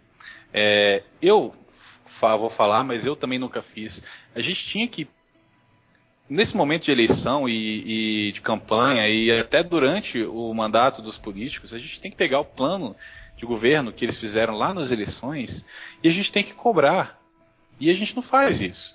Eu não conheço uma pessoa que tenha feito isso até hoje. Eu tenho esse hábito de perguntar isso para as pessoas. Então é, é, é complexo, porque a gente também não cobra. Então como é que a gente vai exigir? Ah, E o formato de voto nosso, né, que a gente acaba. A gente está discutindo, ah, o foco fica muito em cima do, do executivo, só que quem manda mesmo no país, quem faz a coisa acontecer, é o legislativo. É Justamente aí. onde a gente mais negligencia o voto. Não sabe quem votou na última eleição, vota em qualquer um, vota no, né, faz os votos de, de, de, de protesto ou de famosos, como né, a gente já falou. E, e sendo que são essas pessoas que realmente estão ali na, na frente, fazendo os projetos, né, elaborando, fazendo as propostas, e que o executivo é aquele cara que vai botar o nome embaixo, fazer só assinar, né? Canetar. Canetar. Tem um Então, velho problema, né? Do brasileiro ter memória curta, então ele não lembra nem quem ele votou na última eleição, né? E exato. depois quer cobrar que o Brasil não tá legal, mas ele não sabe nem quem ele ajudou a colocar lá. É, o, o- meu candidato que eu votei para deputado, ele, não acho que ele não foi, não, acabou não entrando. Mas o meu critério foi isso, olha, é alguém que eu tenho algum tipo de acesso, eu conheço a pessoa, de, eu- em algum momento da minha vida eu conheci ela, então eu posso chegar para cobrar, cobrar alguns itens que ele colocou como proposta. Anotei e falei assim, esse cara, se ele passar, eu tenho como chegar e cobrar dele. Ele nem sabe que eu, que eu votei nele. Mas foi, Você foi fala assim, deputado né? distrital, federal? Estadual. Estadual. Tá. né? Mas não, não, não, não rolou. Pra federal não tinha, putz, não tinha ninguém, cara. Eu olhava, dava uma tristeza, cara. Eu olhava pra minha região e falei, putz, não dá pra colocar alguém. É jogador de futebol, cara que. Ah, enfim. Nem vale. É, eu vivi a situação semelhante aqui com o federal. O federal aqui em Brasília também estava difícil. É, acabei votando em um que eu tinha votado nas eleições passadas também, mas, mas um pouco por falta de opção, sabe? É, Eu, eu vi essa semana uma, uma iniciativa, um site, eu achei genial a ideia do cara. Chama, é, se eu não me engano, é Newsletter Incancelável. Eu não sei se os nossos ouvintes é, ouviram falar disso. É, você se cadastra lá e, e- e marca todos os candidatos que você votou nesse ano que foram eleitos. Então, durante quatro anos, esse site vai te enviar notícias sobre as pessoas que você votou para você acompanhar o trabalho deles, entendeu? Então, assim, Muito você votando bem ou votando mal, você vai receber notícia dele durante os quatro anos. Você não consegue cancelar esse serviço depois que você entra, entendeu? Então, assim, você é forçado a acompanhar aquilo que aquele cara que você votou está fazendo. Então, assim, é inusitado, mas é uma forma que, você- que a pessoa tem de lembrar em quem ela votou e saber se aquele cara está fazendo um bom trabalho ou não, né? Cara, excelente dica. Acabei de abrir o site aqui, vai ter link no post, cara. Ótimo isso. Muito bom. Eu achei, achei muito bacana isso. Porque a gente tem que lutar contra a preguiça também, né? Pois é. Não, e, e até, acho que, se não me engano, o TSE fez uma, uma, uma propaganda esse ano, né? Que daí o cara apresentava o candidato dele pra todo mundo, depois o, o cara perseguia ele, né? Ele tava almoçando, o cara tava falando bobagem do lado dele, ele tava com os amigos, o cara tava do lado dele. E a mensagem era essa, você vota num cara, mas ele- quando você indica alguém, esse cara tá ligado à sua imagem. Então, se ele fizer alguma coisa errada lá na frente, você também vai estar meio que com a imagem manchada, né? Então, assim, eleição é uma coisa séria. Você não pode sair pedindo voto para qualquer pessoa, porque você está ajudando a eleger um cara que, pô, não vai fazer nada e vai- pode fazer coisa errada ainda, né? Tem uns que não fazem nada, e tem uns que fazem, mas fazem errado, né? Agora, falando em nome eleito, tem um cara que me surpreendeu pela primeira eleição, que eu achei que ia ser mais um só, só mais um puxador de voto, e que me surpreendeu pela, pela atuação nos, nos últimos quatro anos e pela ousadia de subir o patamar né, de- do legislativo e ser expressivamente eleito, que é o Romário, cara. O Romário Olha- me surpreendeu. Eu tô tentando entender até agora, porque eu, eu sinceramente não acompanhei muito a vida política dele. É. Que, como assim, cara? É, é uma novidade. É uma novidade pra mim. Cara, como só. ele conseguiu tanto voto? O que, que ele tem de propósito? Eu Qual sou foi aqui- a dele? Eu sou aqui do Rio e, assim, eu posso falar um pouco melhor que ele foi eleito senador aqui no, no meu estado, cara. Exato. E assim, quando ele foi eleito deputado, realmente foi uma surpresa. O pessoal falou, ah, Romário, né? Não vai fazer nada, vai ficar lá com aquela cara dele, de marrento. E, cara, ele realmente tem feito um bom trabalho. Assim, pelo, até onde eu acompanhei, ele, porque assim, ele, ele, tem, ele tem pegado muita questão do futebol contra a CBF. Ele tem uma filha que, ele é, que é, se eu não me engano, tem síndrome de Down. Então ele tá focando muito, sabe, nas pessoas que têm esse problema. E assim, ele, ele Olha tá fazendo. É, ele tá fazendo assim, um- uma linha de, de trabalho muito bacana. Não tô aqui fazendo propaganda dele, mas assim, eu- ele tem feito um trabalho bacana e por isso as pessoas acreditaram nele. Porque o cara sair de deputado estadual para senador é um pulo muito grande. Cara, é, é é a segunda eleição dele. É a segunda eleição e ele já é senador. Não, e a quantidade de votos que ele recebeu, né? Que foi imensa também, Ele, né? se eu não me engano, ele teve 63% dos votos. Entende? E com todas as pesquisas que foram lançadas, ele era, ele era líder, assim. Ele foi distanciando com o passar do tempo, sabe? Ah, no Facebook, ele tinha ele postava foto todo santo dia de, de onde ele estava, sabe? E uma multidão acompanhando ele, assim, sabe? Porque ele é um cara muito querido. A imagem dele, não, até então, não foi manchada com nada político. Então, assim, aliado com o trabalho bacana que ele está fazendo, ele foi muito bem votado. E ele foi, um grande, ele também- foi um grande fiscal da, da, da- da Copa do Mundo, né? Sim, Do- sim, ele cobrou muito. Tem uns vídeos na internet sensacionais, sabe? Ele cobrando deputados, chamando de ladrão, etc. A gente não está aqui para julgar ninguém, inclusive não sei da conduta do Romário. Mas o que a gente consegue ver é que ele tem feito realmente um bom trabalho. Mas também tem um outro lado que eu, que eu vivenciei aqui, é que as opções para senador no Rio de Janeiro eram muito complicadas. Eu ouvi um cara, Então, eu vi assim, um cara ele- falando assim pro outro em São Paulo. Pô, mas e aí, como é que tá a situação aí pra votar em São Paulo? Ah, aqui tá difícil achar alguém bom, hein? Mas só só no só pior que pior que a gente só no Rio, no Rio tá feia a Cara, coisa. Olha, é é uma opinião minha, assim, sabe? Que eu passei. Nunca foi tão difícil escolher voto como esse ano, cara. Sabe? Estadual, federal, governador, então no Rio tava uma coisa absurda, sabe? E para senador aconteceu isso, sabe? O Romário teve muito voto pelo trabalho dele, mas também teve muito voto porque a galera não queria votar nos outros, entendeu? Então, assim, ele foi meio que uma fuga, assim, mas não tira o mérito dele, porque ele teve 63% dos votos, se eu não me engano, que é uma votação muito, muito, muito expressiva. E eu digo mais, eu não, não, não me surpreenderia se daqui a alguns anos o Romário viesse para presidente. O que, que vocês acham? Cara, eu acho que governador daqui oito anos, com certeza. É, governador é muito mais fácil para ele, até porque ele é do Rio, né? Ele fez boa parte da, da carreira de jogador dele aqui. Eu acho assim, foi o que você falou, ele foi uma surpresa positiva, né? Um- É, por enquanto uma tá celebridade, um famoso que fez um trabalho bacana. Eu diria que de todo mundo que a gente falou aqui até agora, esse é o exemplo positivo. Não sei se vai ter outro. É, porque assim, eu acho que não teve nenhum, nenhuma famosa celebridade que foi eleito para senador, governador, né? A gente teve só para deputado, mas assim, a grande maioria caiu esse ano, né? É Exatamente. verdade.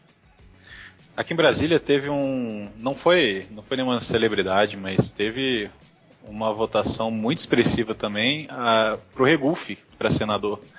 Ele também teve 60 e, e alguma coisa por cento de votos e, e é incrível porque assim, é, eu estava conversando hoje com um amigo sobre justamente sobre Regufe e ele ficou conhecido por causa da luta dele contra é, é, pessoal, os deputados e senadores e todo mundo esbanjando aquela verba de gabinete.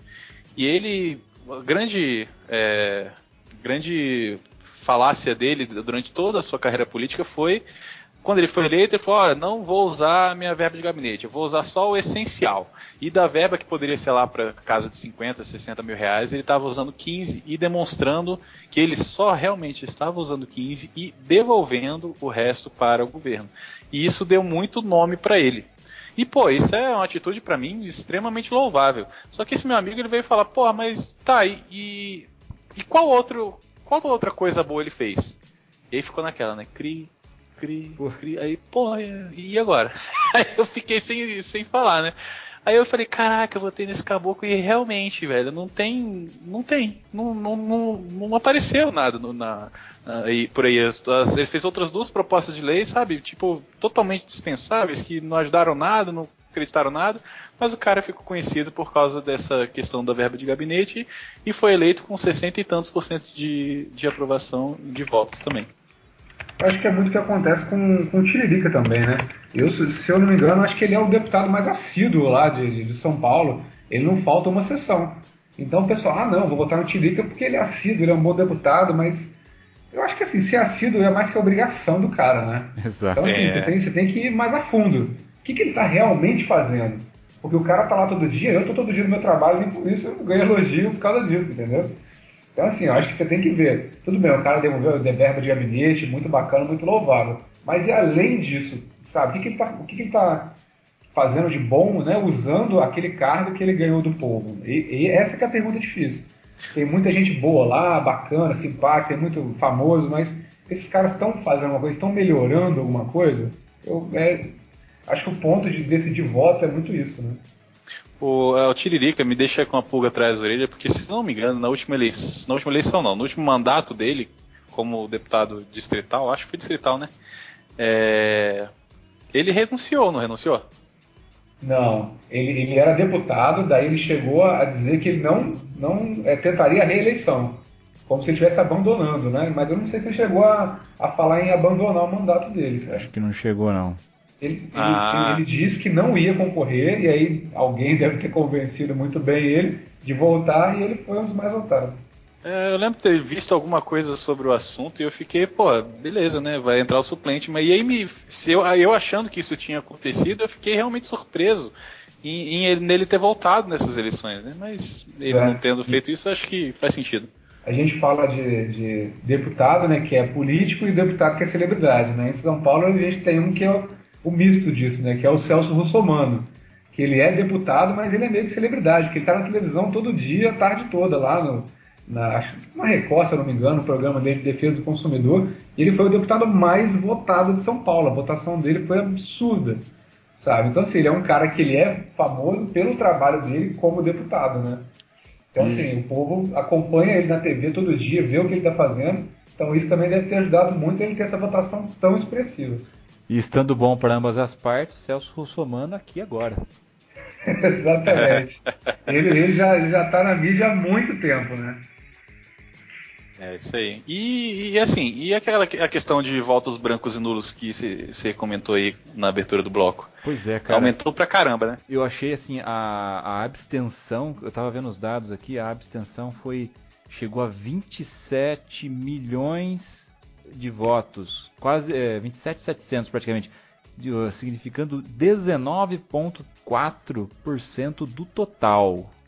Com mais brancos e nulos foram 9, você tem praticamente 30% de votos que não foram pra ninguém, cara. Então, Isso é muita coisa. E eu falei, eu digo mais, é, eu, eu, eu acho que essa tendência é, é aumentar agora no segundo turno, porque eu mesmo, sinceramente, não consigo enxergar um motivo para votar para presidente falando, né? Nem na Marina, nem. Desculpa, nem na Dilma, nem no Aécio. Eu, cara, é tanta podridão dos dois lados que eu, sabe, que, que eu vou, que, que eu vou ganhar votando em um dos dois que eu, eu não consigo concordar com nada de nenhum dos dois. Então, estou seriamente inclinado a votar em branco também.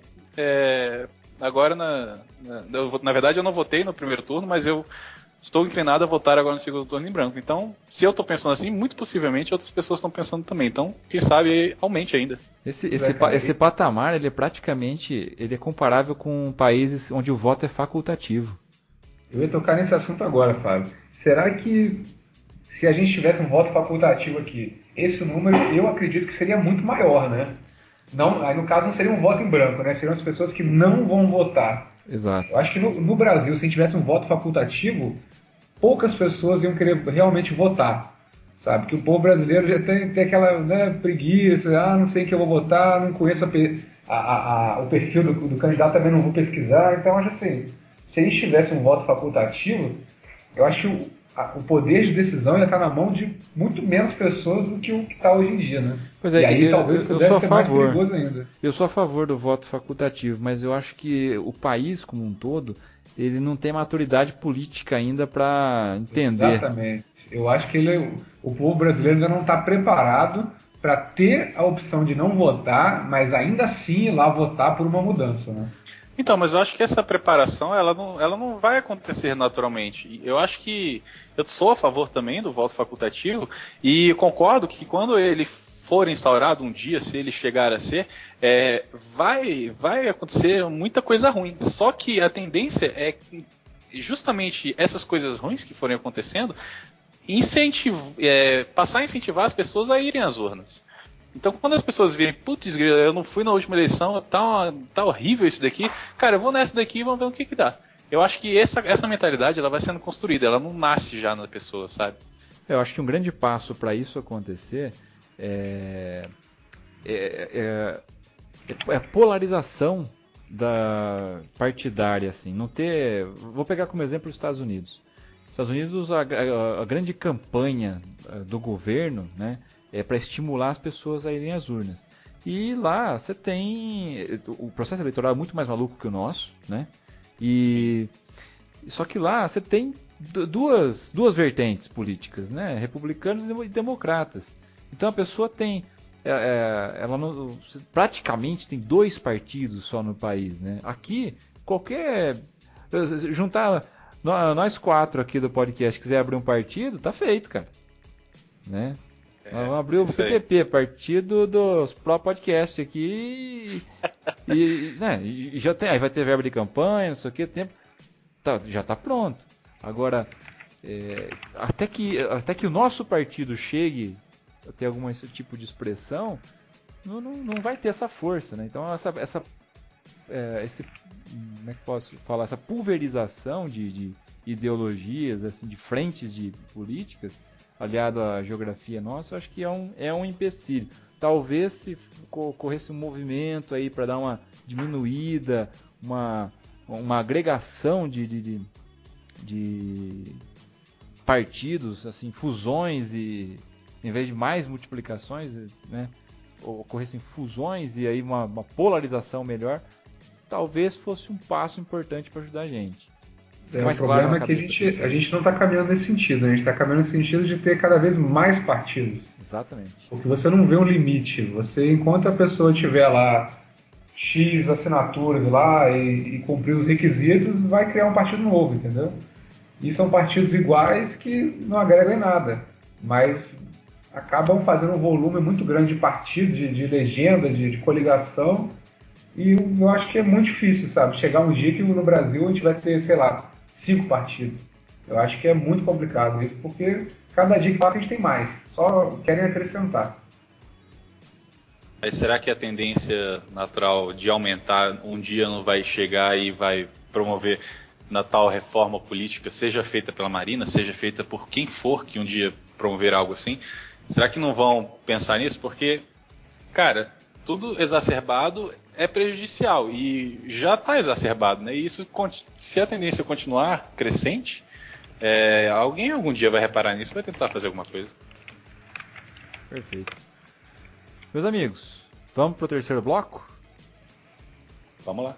Então, para fechar esse bloco e começar a encerrar aqui a sessão eleitoral, porque o Besário já está começando a bater na mesa aqui, né?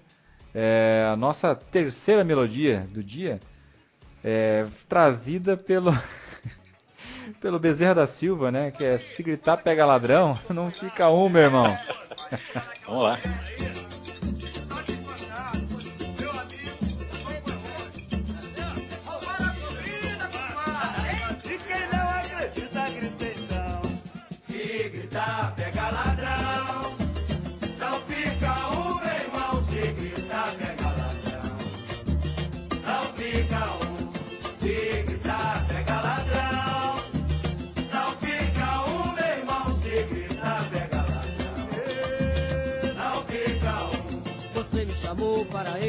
Pagode e me avisou. Aqui não tem pobre, até me pediu pra pisar mansinho. Porque sou da cor, eu sou escurinho. Aqui realmente está toda nata, doutores, senhores, até magnata, com a bebedeira e a discussão. Tirei a minha conclusão. Se gritar, pega ladrão.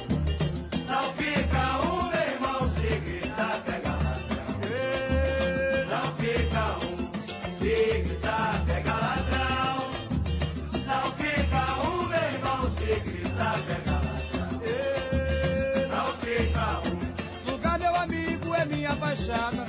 E ando tranquilo, ninguém me diz nada. E lá camburão não vai com a justiça. Pois não há ladrão e é boa polícia. Lá até parece a Suécia é bacana. E se leva o bagulho e se deixa a grana. Não é como esse ambiente pesado.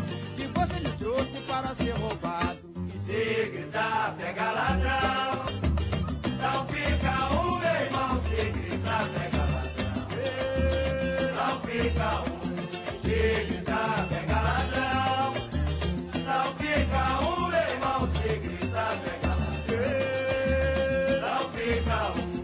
Você me chamou para esse pagode e me avisou.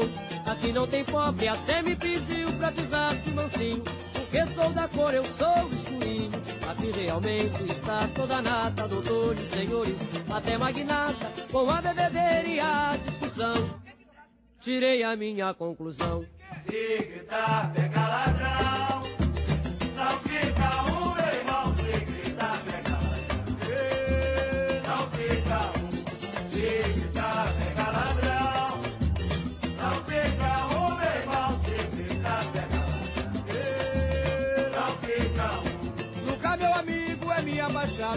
Que ando tranquilo, ninguém me diz nada. E lá camburão não vai com a justiça. Pois não há ladrão e é boa a polícia. Até parece a Suécia é bacana.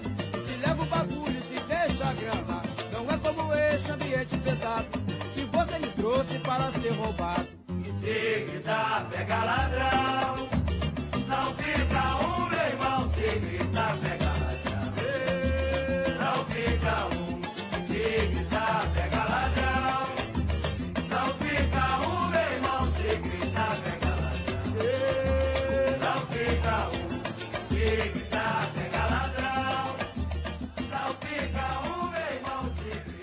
Muito bem, voltando para o terceiro bloco. é, algumas. A gente já falou de como foi a prévia, as campanhas, algumas coisas do- no bloco 2, os resultados de- de- né, da- das eleições. E agora vem um exercício mental nosso aqui, que é o que esperar nesse segundo turno. Né? Como é que a gente pode acreditar que seja a campanha, como é que vai ser a disputa, né?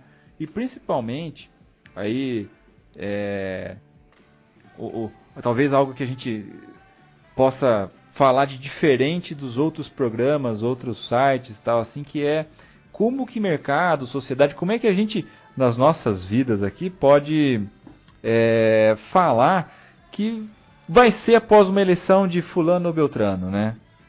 É, é, é assim, é que eu estava falando, eu acho. Eu, eu, assim, eu não tenho muitas esperanças, porque eu não consigo. Eu, eu sempre fui. é, Assim, durante a maioria do governo da Dilma, eu sempre fui muito não favorável a ela, ao PT e a tudo que ambos estavam fazendo no, no cenário político do país. É, E assim, é, eu vi na, é, em outros candidatos uma, uma chance de fugir disso. E só que essa fuga para mim é, que é a tal mudança que todo mundo estava querendo e pedindo nas ruas lá antes da, da Copa que a gente estava falando, é, essa mudança ela não vai vir através do Aécio para mim, porque o Aécio, como não sei que jornalista falou aí, eu concordo muito com o que ele falou, o Aécio não representaria uma mudança, o Aécio representaria uma alternância no governo, né? Então, é, eu não consigo imaginar nada bom vindo de nenhum dos dois lados. E é por isso que eu tenho realmente a intenção de votar em branco. É, então não sei, sinceramente não sei o que esperar em qualquer um dos casos que, que ganharem. O que me preocupa é a questão da, da, do apoio da Marina, que está condicionado a algumas coisas, dentre elas a questão de, de reeleição. Então, seja qual dos lados for que conseguir o apoio da Marina, se é que alguém vai conseguir, vai ter que trazer alguns, alguns pontos né, do plano de governo dela para o seu plano, próprio plano de governo. Isso me dá um pouco de visibilidade de esperança, sabe? Porque eu, eu voltei na Marina, né? É, e eu gostei muitas coisas do plano dela. E eu espero que algumas coisas de boa daí é, sejam trazidas para o plano de, desses, outros, desses outros candidatos. E hoje a executiva do PSD já decidiu apoiar o Aécio.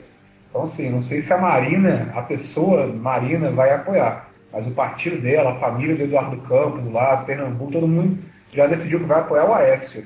Se eu não me engano, eu acho que a Marina se comunicou quase que exclusivamente com o Aécio.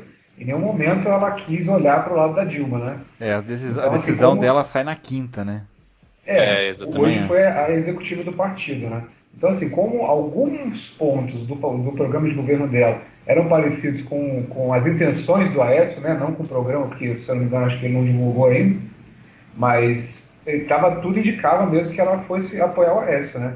Mas no segundo turno, assim, falando é, da dinâmica do segundo turno, eu acho que o que vai acontecer é que vai rolar muita baixaria, entendeu? Que até chegar o dia 26 de outubro ainda vai sair muito escândalo, muita briga, mas eu acho que agora é que fica interessante de acompanhar os debates, por exemplo.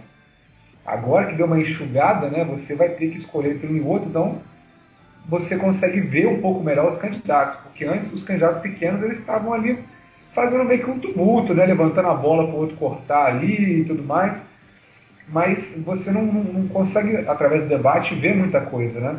Assim, eu, eu tenho uma, uma posição de não acreditar muito em pesquisa, mas debate eu gosto de assistir para ver o que as pessoas têm a dizer que também não, não, não, dizem muita coisa, mas eu acho que fica mais interessante você acompanhar do, durante o segundo turno, né?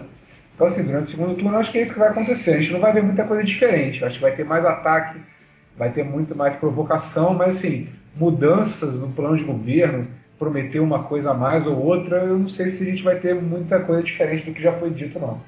Rapaz, você falou dos ataques aí. É, eu não sei se vocês repararam, mas eu estava olhando agora para a campanha eleitoral, pensando como, nos fatos que foram acontecendo. É, o PT ele mal atacou o PSDB. Vocês repararam nisso? Acho que teve só aquela questão do aeroporto que jogaram na mídia e tal, mas acho que se manteve só nisso. Então, cara, eu acho que existe um potencial de uma guerra muito grande agora ah, nesse segundo tem turno. Tem uma pilha de dossiês guardadas agora, né? É, exatamente. Vai jogar bosta no ventilador, rapaz. É, porque eu acho assim, é, foi meio estranho porque o Aécio evitava falar do, do Fernando Henrique, a Dilma ele estava falando um pouco do Lula, o Lula sumiu, eu não viu o Lula apoiar muito a Dilma, assim como eu, eu esperava que fosse. Talvez agora no segundo turno ele apareça com muito mais força, né?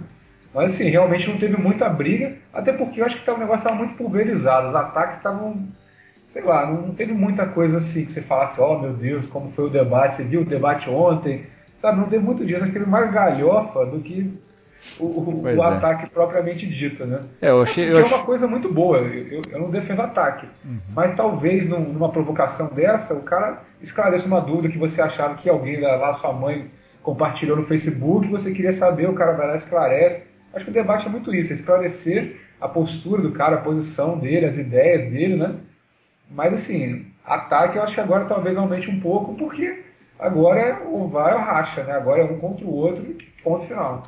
É, eu, eu, particularmente eu, eu optei por assistir os debates, e não assistir campanha na, em televisão, porque o tempo de a distribuição de tempo era bem foi bem massacrante esse ano, né? Você tinha lá é, a, a, coligação da Dilma com 12, 13 minutos, a do Aécio com acho que 4 e a da Marina 2 minutos no total. Então, enquanto você podia ter peças de publicidade muito bem elaboradas, né, do, do, histórias completas a serem contadas na campanha eh, de televisão da Dilma, é, os outros candidatos eles não tinham tanto espaço para mostrar é, propostas. Até alguns, é, tem algumas peças dessas que falam, olha, vamos para o segundo turno que lá o tempo vai ser igual, 10 minutos cada um, aí a gente vai explorar melhor o plano de, de, de, de trabalho, enfim, o plano de governo. Eu achei até que uma justificativa, né, não vou dizer é justa, mas não é muito agradável. Agora, e o debate eu acho interessante que ele dá uma igualada no, no, tempo do que as pessoas falam, né? Agora o que elas fazem com esse tempo que é o problema, né? Esse que é o é, democrático em relação à distribuição, mas enquanto a, a qualidade do que se fala é, fica fica meio para baixo, fica meio devendo, né, cara? Mas enfim, a... o que a gente pode esperar de segundo turno, acho que o Bernardo está certo. A gente pode esperar aí um banho de sangue aí, porque a Marina acho que polarizou um pouco a, as atenções e, a, e, parte dos ataques aí desse primeiro turno e agora é faca nos dentes de cada um ali vamos ver o que vai acontecer, né? É, eu queria fazer uma pergunta. Diga. Que que você, qual é a visão de vocês é, num cenário em que tanto a Dilma quanto a Écio ganhassem nas eleições, o que, que vocês acham que ia voltar a acontecer? O que vocês acham que ia passar a acontecer? Vocês têm alguma visão, alguma opinião formada sobre isso? Cara, eu, eu acho que eu posso. Eu vou cortar a frente do Gustavo. É. Fica à vontade. É, eu, eu, lido muito com indústria. Né? E, e assim, o, o segmento industrial nacional, assim, é, o, é, dos últimos quatro anos, ele, ele penou bastante. E indústrias de grande, pequeno, médio porte, familiares, multinacionais, enfim, é, do setor de alimentos com o qual eu trabalho, eles, eles principalmente sofreram bastante. E o que dá para ver é o seguinte: o, os últimos quatro anos, não, não vou dizer os quatro, mas os últimos dois anos principalmente, é, foi de segurar as pontas. O, a crise foi mundial, né, óbvio. O Brasil sofreu, talvez até um, um conseguiu conter a, a, duras penas alguns, alguns efeitos, mas é, virou uma espécie de bomba relógio. Eu acredito que para o ano que vem, independente de quem ganhe, a gente vai ter um aumento forte de combustíveis, né? Ah, vai ser mexido, vai começar a se mexer em impostos, enfim, muitas empresas estão aguardando a, essas movimentações de quem vai ganhar, quem vai, né, qual vai ser a orientação, para haver outros reajustes de preço de matéria-prima, enfim. A gente vai ter um ano bem complicado, independente, principalmente assim, se, se ganha Écio, o cara vai ficar de muita, vai ficar de mãos atadas aí pelo menos uns dois anos, é, tentando justificar por que, que ele ah, você entrou, foi o Aécio entrar, subiu a gasolina, não sei o que. Então, é, é essa a, a, a, a, lembrança que vai, que vai ter no, no, no, na massa, digamos assim. Se a Dilma é, continua no governo, ela vai viver os, os, piores quatro anos, assim. Pelo menos os dois anos seguintes também ela vai ter. Ó, secou a torneira, a gente vai ter que começar a viver diferente. Vai acabar muitas concessões, principalmente. Então, não, eu acredito que não vão, não vão ser assim dois anos, os dois próximos anos não vão ser muito fáceis. Pelo menos até a Olimpíada aí não, não, não vai ser muito legal não. Independente. Você acha que a época de racionamento volta, independente de quem ganhe? Eu não, eu acho que não vai ter racionamento. Uh, a gente teve assim umas disparadas de preço muito malucas. As, a gente teve muita margem de preço subindo na, no supermercado de uma forma geral. Né? Não só preço, preço, mas a a margem de lucro de muitos produtos subiu. Então vai- vão ser períodos de é, que quem aguentar mais vai canibalizar. A gente teve assim fechamentos de empresas é, muito grandes. Tem muita gente, tem muita empresa com dinheiro guardado para aproveitar é, essa onda que o mercado vai ter, com certeza. E isso pode ser benéfico para a população, mas de novo, né, não vão ser, não vai ser em 2015 nem 16, vai ser mais para frente até acho que o negócio dá uma uma assentada. É, eu, eu realmente penso algo semelhante também. Eu acho que é, a, um momento em que assim um, vai- vão começar a aparecer todas essas coisas, esses aumentos, mas a inflação, na verdade, né? A inflação ela vai, ela está voltando a passos pequenos assim, mas ela está voltando e está tentando, o governo está tentando muito encobrir isso, mas ela está lá para quem quiser ver, porque basta você ir no mercado e você vai descobrir que um produto estava custando dois reais no, no mês passado, agora está custando 2,50. Então é, é nítida o aumento, é nítido o aumento de preços e isso vai ser para tudo. Nem você falou aí da gasolina, da, da, da energia, isso vai acontecer em um momento ou outro.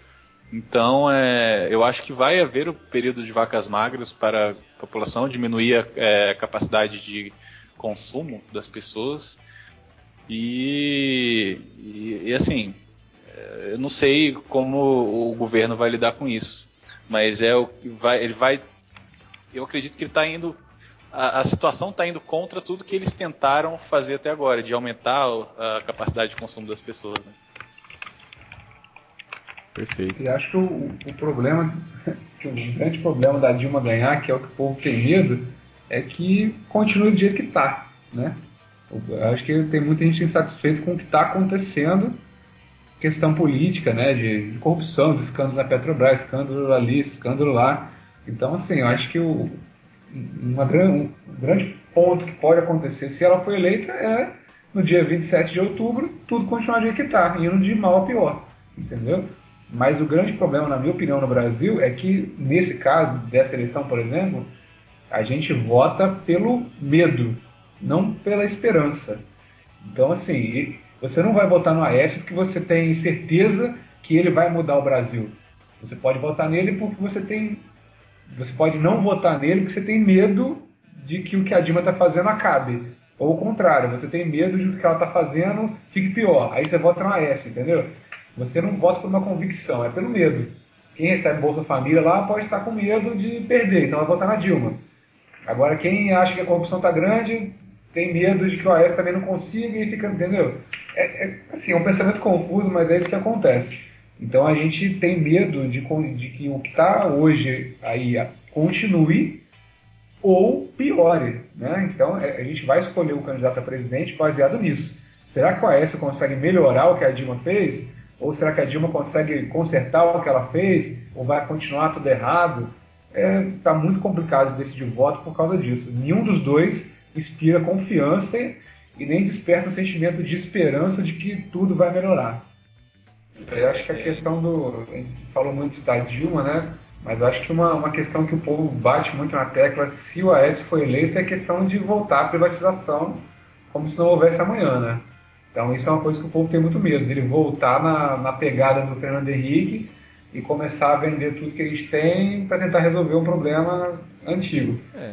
Já, um, já, não sobrou um, muita coisa, né? Não sei se vai Exatamente, conseguir. exatamente. E um outro problema que eu vejo é que, assim, historicamente, né, o governo PSDB, FHC, você, você tem muito a questão de enxugar a máquina, né? O Aécio já chegou falando que vai reduzir pela metade o número de ministério, não sei o quê.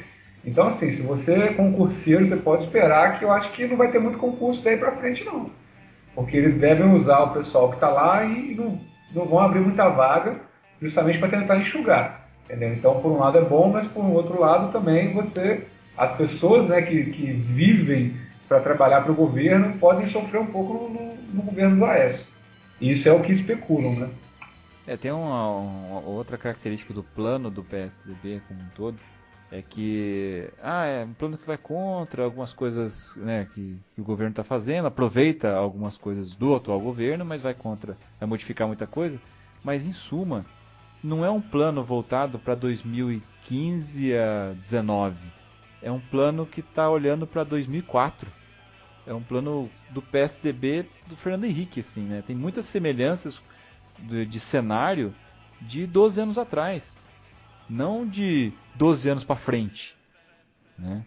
Ah, o, o, É o, esti o né? estilo de, de, de- de proposta, algumas coisas, tá, tá muito parecido com, com, com, com a campanha deles de, de 12 anos atrás. Né? Sim. É, fica polarizado nisso, né? Continuar o que a Dilma está fazendo ou, ter o governo que o FHC queria ter continuado. O pessoal é impossível você olhar para a e não lembrar do governo do PSDB, né? já que polarizou tanto essa coisa de PT e PSDB. Então é o que eu falei, você fica sem esperança, você não vota porque o cara é o salvador da pátria. Você vai votar no cara que é menos pior, sabe? Que é complicado, porque o, o presidente vai chegar lá e vai levar a turma dele, só que a turma dele já está lá, sabe? Quando o Aécio ganhar, numa hipótese dele ganhar e tirar a Dilma do poder, os mesmos deputados vão continuar, federais, estaduais, os senadores vão continuar, os governadores vão continuar. Então, assim, você vai mudar um pouco, mas não muda tudo. Né? Então, acho que agora a gente tem que começar a ver quem é que está chegando junto com esses candidatos também, porque eles precisam ter uma equipe, precisam ter ministros, né, secretários lá. Então, é bom a gente ver exatamente o que está acontecendo. E um boato que rolou a, a campanha toda, que eu não sei se é verdade, não sei se foi confirmado, é que o Aécio prometeu trazer Joaquim Barbosa para ser ministro da Justiça, né? E isso eu já ouvi muita gente falando que vai votar no Aécio por causa disso, por causa do Joaquim Barbosa, entendeu? Pois é, cara, o Então, nosso assim, Batman, né? É, pois é. Então, assim, a gente acaba tentando se agarrar em algum fio de esperança, sabe? De que possa melhorar, nem que seja pelo ministro que o cara vai colocar, pra você ver o ponto que a gente chegou, sabe? É complicado. E olha, tem um ponto também que é, se, é, se o PT continuar, eu, te- eu fico muito preocupado, até pelas declarações que tem acontecido, acho que recentemente, acho que foi no mês passado, das intenções do Lula em concorrer na próxima eleição. Vocês viram isso? Sim, eu, eu acho que isso é público e notório, né? Se a Dilma ficar mais quatro, depois vem o Lula com a força do povo, como ele sempre diz, e eu acho que ele ganha mais uns oito anos depois. Então, é exatamente o Lula isso. É, é muito querido. Ele tem um carisma que a Dilma não tem, entendeu? Se fosse Lula e Aécio, eu não tenho minhas dúvidas que talvez não chegasse nem no segundo turno. Entendeu? Pelo carisma que ele tem. Ou se chegasse, ele levasse fácil no segundo turno. Agora a rejeição da Dilma já está muito grande, né? Então, se ela fica mais quatro, depois eu acho que ele volta sim. Ele volta fácil pra mim. Se, se, se a Dilma fica, ele volta fácil. Aí, em contrapartida, se o Aécio ganha, aí já não. Porque, não- assim, ele vai ter uma votação expressiva, na minha opinião, mas se o Aécio fizer um governo decente, digamos assim, ele tem grandes chances de concorrer com o Lula. Ao passo que, se a Dilma ficar, acho que nem. Aí que você falou, talvez nem segundo turno aconteça. É, porque tanto tempo que o, PT está no poder que ainda não, não conseguiram formar um adversário à altura do governo que o Lula fez quando ele foi presidente, né? Ele bateu no Serra, ele bateu no Alckmin, ele ba- bateria no, no Aécio, numa hipótese aí. Então, assim, é o que você falou, se o Aécio ganha e faz um grande governo com o PSDB, talvez ele consiga é, é, é, encobrir a, esse- esse- a imagem negativa do governo da Dilma, né? E, e talvez o, o Lula não consiga se eleger. Mas aí o- eu acho que o Aécio, pelo que o Lula fez assim, para reerguer o país na época que ele foi presidente, eu acho que o Aécio tem que trabalhar bastante. É, vai ter que remar bastante, viu, cara? Não sei se ele, ele, ele não entrando agora, como ficaria realmente daqui mais quatro anos a, essa sucessão, não. É, pelo, pelo visto, caminha para isso aí, cara. Ou o PSDB entra e faz uma grande gestão, né? Para esquecer e faz um, né, um, um ótimo trabalho mesmo. Ou vai continuar por mais quatro, mais 12, né? por aí. Isso aí. Mais 12. Muito bem, meus amigos. Nós vamos fechar o terceiro bloco agora. Eu sei que está... é triste, a gente embala, mas já são, olha, quase duas horas de conversa. É. É o recorde até agora de programa nosso aqui em tempo. Tá, mas é Isso- fantástico. Isso numa mesa de bar, filho, virava até a noite um papo desse. Mas não tenha dúvida, cara. Não tenha É dúvida. fácil. E, ó, e sem. E, e ninguém se bateu aqui, hein? Principalmente isso. Pois é, o negócio é discutir política assim, né? Exatamente. Eu acho que é uma coisa que, que o brasileiro precisa muito aprender isso, cara. É, é você é debater política, né? E não discutir política. Não é você fazer o seu amigo votar no seu candidato. É você fornecer argumentos para ele pensar, pô, será que eu votaria nesse cara? Será que não? Porque eu não sei vocês, mas eu estou aqui conversando com vocês hoje e eu não faço a menor ideia que eu vou votar no segundo turno. Entendeu? Eu estou buscando recursos para me ajudar a decidir, sabe? Então, bom é isso, é você especular se o Lula ganharia, se o Aécio ganharia, se a Dilma ganharia, mas sem ter uma convicção de que você vota cegamente num cara só pelo partido, por exemplo. É isso aí. É, eu, vivenci, eu vivi isso a- agora esses dias. Minha irmã, ela, via, ela mora no Rio de Janeiro, ela viajou pra cá, passou uns dias aqui comigo. E ela, eu, cara, eu fiquei revoltadíssimo com a, com a questão de da Marina não ter chegado nem perto do segundo turno, né? E porque pra mim, assim, Dilma e Aécio não, não são bons candidatos, digamos assim. E, e eu tava, mas ainda assim, pra mim qualquer coisa era melhor que a Dilma, sabe? Aquele velho pensamento que muita gente por aí fala. E é, justamente o que você falou, a, a discussão é, não, acaba é, irritando as pessoas e fazendo elas não pensarem. Ao passo que a, a conversa, né, o debate, que foi o que aconteceu entre eu e a minha irmã, é, acaba fazendo você pensar. Então, o meu voto, que já estava meio que decidido, ah, vou votar no AS porque eu detesto a Dilma, pelo amor de Deus, não tem condições de um- do país continuar do jeito que está. Ela olhou, cara, olha só, não é bem assim. Pensa nisso, olha isso, dá uma olhada nessa matéria aqui. O Aécio não é lá essas coisas também não, cara. Eu falei, putz, grilo, eu fiquei sem opção. Por isso que eu ainda, a partir de então, estou considerando seriamente o voto em branco. Porque eh, justamente ela conseguiu me mostrar algumas coisas que falaram, cara, ele não é uma melhor opção. Ele talvez seja só uma opção. Perfeito. Ah, eu acho que vale. é, no- no- nas dicas que a gente vai dar depois aqui do, no final do programa, eu, eu separei duas dicas aqui de outros programas que falaram de eleições. Um sobre mais o formato, outro sobre como, como é, digamos, como, que se, por- como se portar, né? Isso para programas antes do primeiro turno, mas que servem perfeitamente para o segundo turno.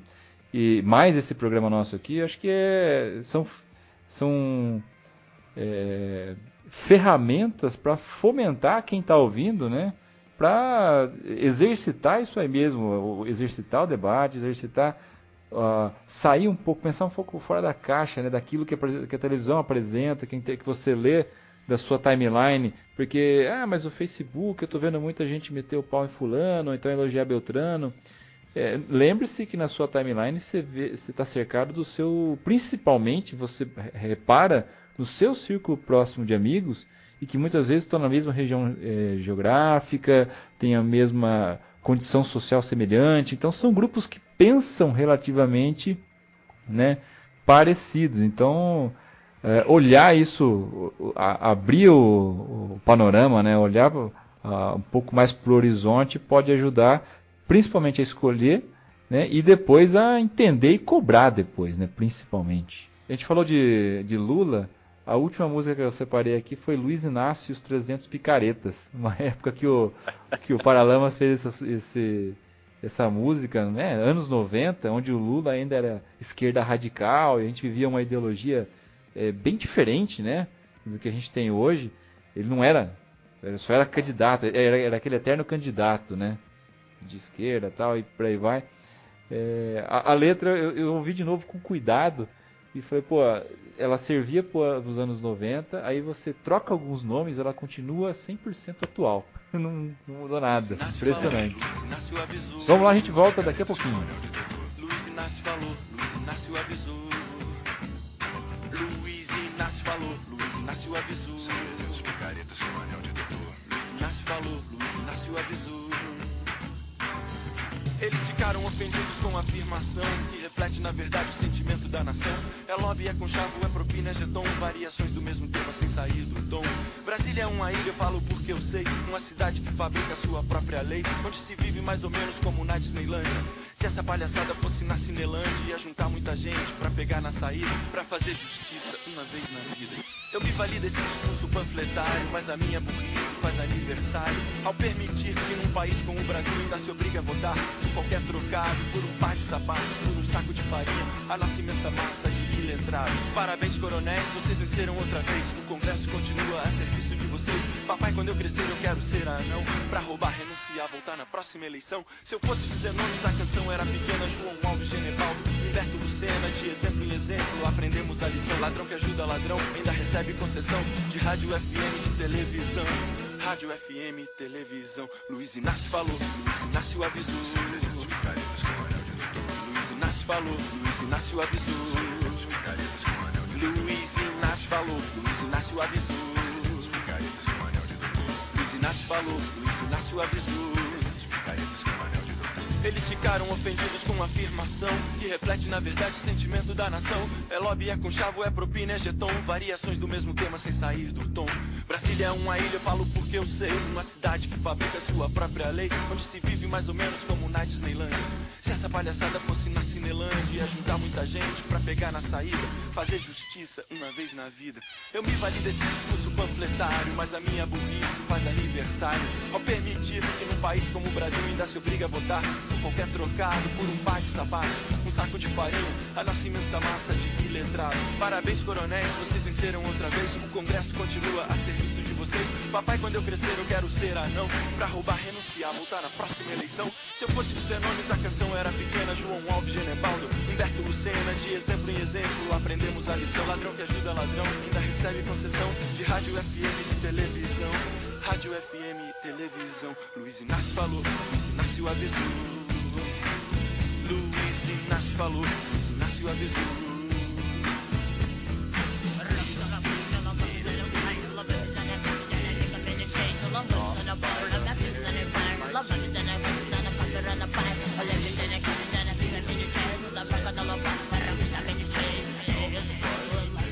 Meus amigos, vamos voltando agora, é, no- depois do nosso último bloco musical, com o Fica a Dica da Semana. É um Fica a Dica um tanto quanto engajado, né? afinal, estamos falando de eleições. Né? Ah, eu vou colocar aqui duas, duas dicas de parceiros de podcast aqui. O Ultra Geek 165, programa lá do Rede Geek, do Tato Tarkan, do professor Mauri ah, que fala das eleições, mas eles falam da estrutura eleitoral, um episódio muito, muito bacana, né, do podcast, onde eles falam do, da, da eleição, do evento eleitoral em si, né, sem tentar convencer ninguém a votar para alguém. Tanto que é interessante que os dois que tocam o programa, os dois têm correntes eh, filosóficas diferentes, eles até dividem entre capitalista e socialista, não esquerda e direita, né. Vale bastante a pena, vai ter um link aqui no post. E da minha parte, a outra indicação é o Braincast é, 128, lá do, do Brainstorm 9, que também fala das eleições. Só que eh, eles fizeram uma análise sobre debates, as campanhas, eles são né, um, site de, de, de publicidade em, si- em si. Então, pô, tem o Cris Dias falando de campanha, foi, foi muito legal. Recomendo também, eles, e eu acho que eles são disparado o, o podcast com mais bom senso, digamos assim, que a gente tem. Num- fala de assunto sério, fala com, com, com humor, enfim, é, e, e sempre bem embasado. Então eu acho que é uma, é uma dica, são dois programas aí para ouvir antes do, da- de votar no segundo turno. E uma terceira dica é da casa, né?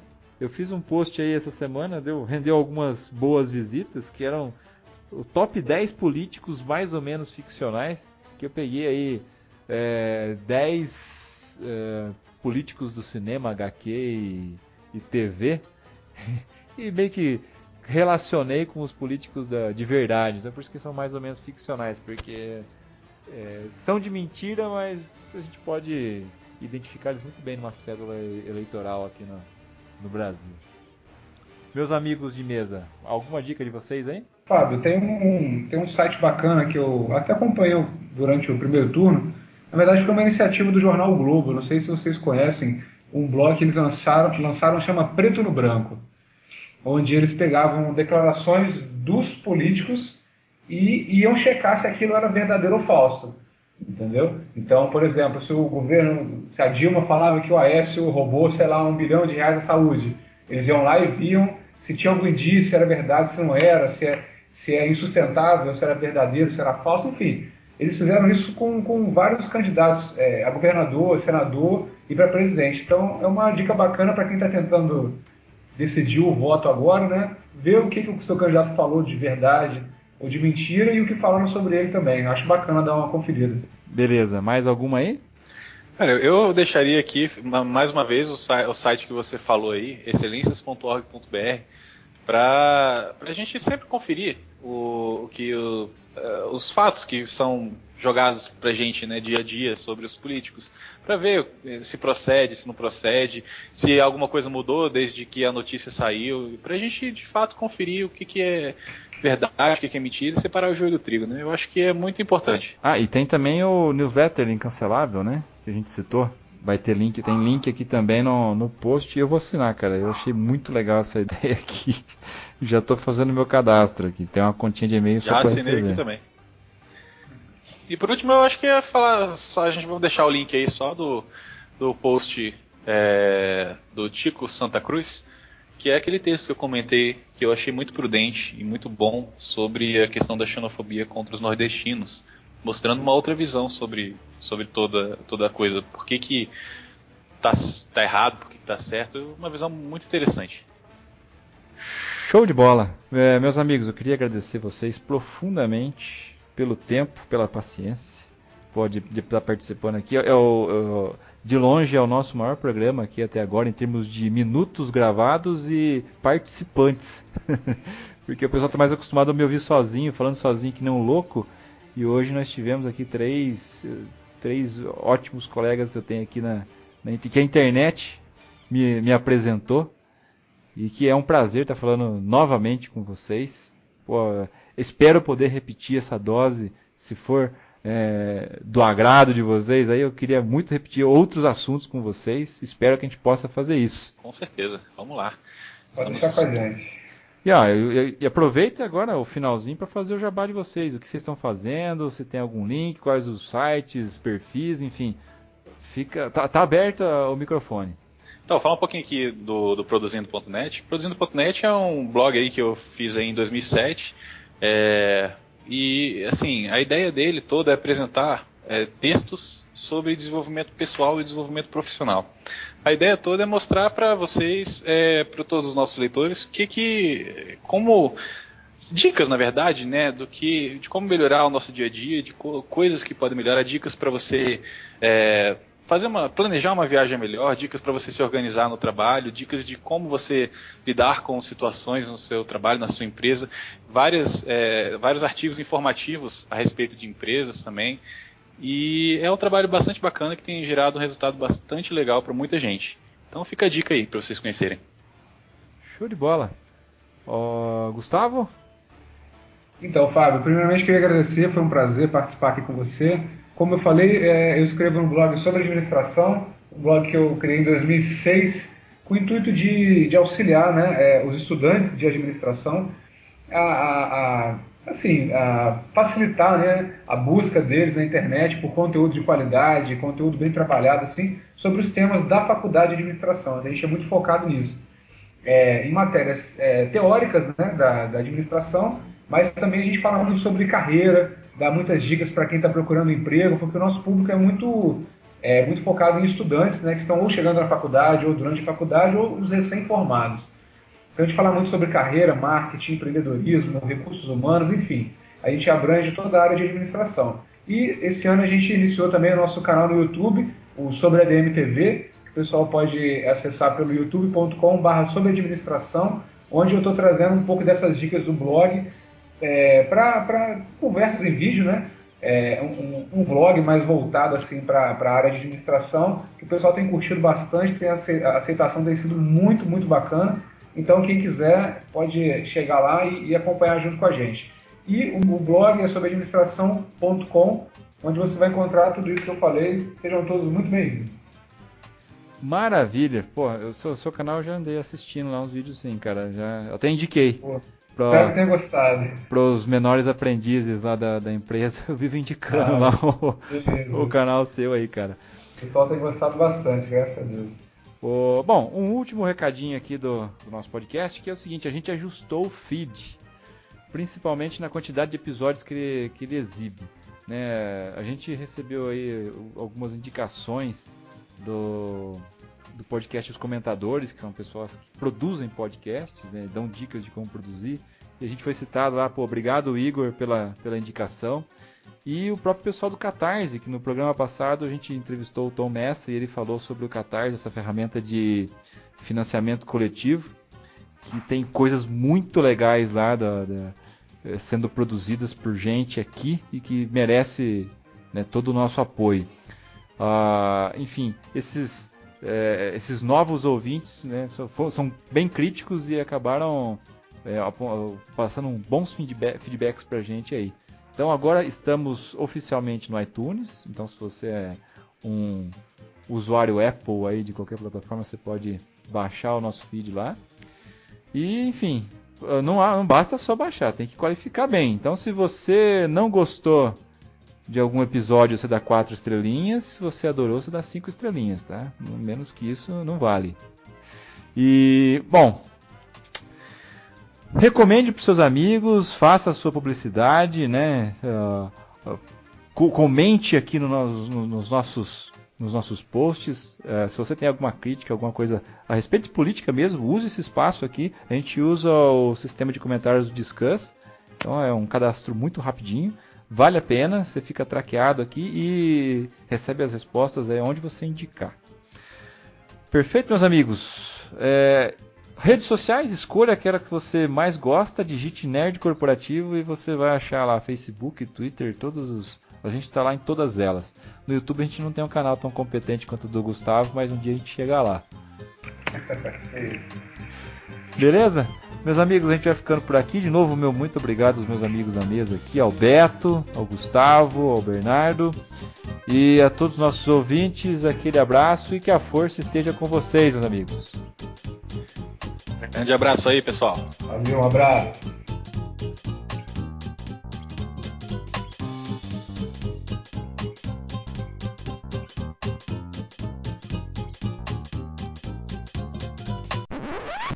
Cara, é, eu, eu ouvi de um amigo meu um- um- uma correlação sobre essa eleição muito divertida. muito- foi, é, foi- foi genial a, a definição dele para essa eleição.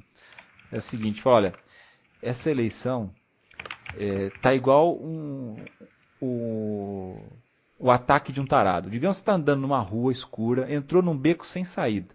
Do outro lado, o tarado gigante te cercou. Você não tem. As únicas opções que você tem é escolher por onde que ele vai te pegar. Porque ele vai te pegar. Não, não, vai, ser- não vai ser agradável. É uma analogia. Não vai, não vai ser É que agradável. vai ser mesmo. Ele vai te ferrar de qualquer modo. Né? Não tem esco... Você só vai escolher qual vai ser o, o orifício escolhido por- pelo cidadão. É, é o que, é, é- é o poder que ele vai te dar de escolha. Nossa, pai, que tiroteio é aquele? É o Durango Kid mandando bala nos corruptos. E agora, pai? Eu vou procurar um buraco de tatu e entrar dentro. E se tiver uma cascavel? É melhor enfrentar uma cascavel do que encarar o Durango Kid. Tchau, filho. Tchau, pai. Entra num buraco bem fundo, viu? A barra tá muito pesada, o povo só leva pancada, a coisa tá ficando quente. Eu estou vendo ininterrupto muitos homens corruptos roubando a nossa gente. Corrupto barbudo, tem uns que são cabeludos, tem corrupto careca. E tem corrupto também, diz que não roubou ninguém, mas tem dinheiro na cueca. É muita fila no hospital, o pobre passa muito mal necessitando internação. É sofrimento noite e dia no corredor da agonia à espera de atenção. O leito foi desativado, raio-x está quebrado e a grana não chega não. Dinheiro chega só metade, eu lhe digo a verdade, sacanagem, meu irmão. Durango Kid, me socorra que tá virando uma zorra,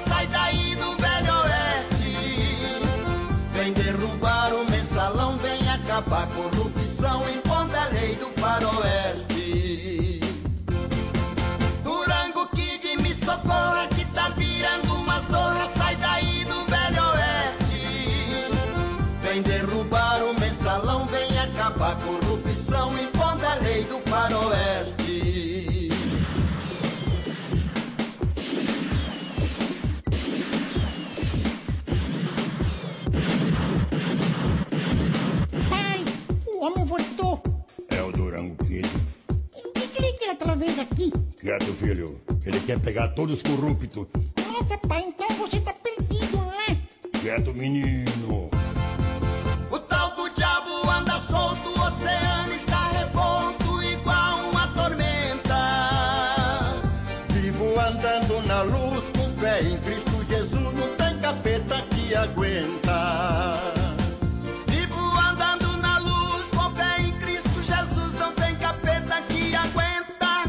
Do capeta e dos corruptos, amém, aleluia.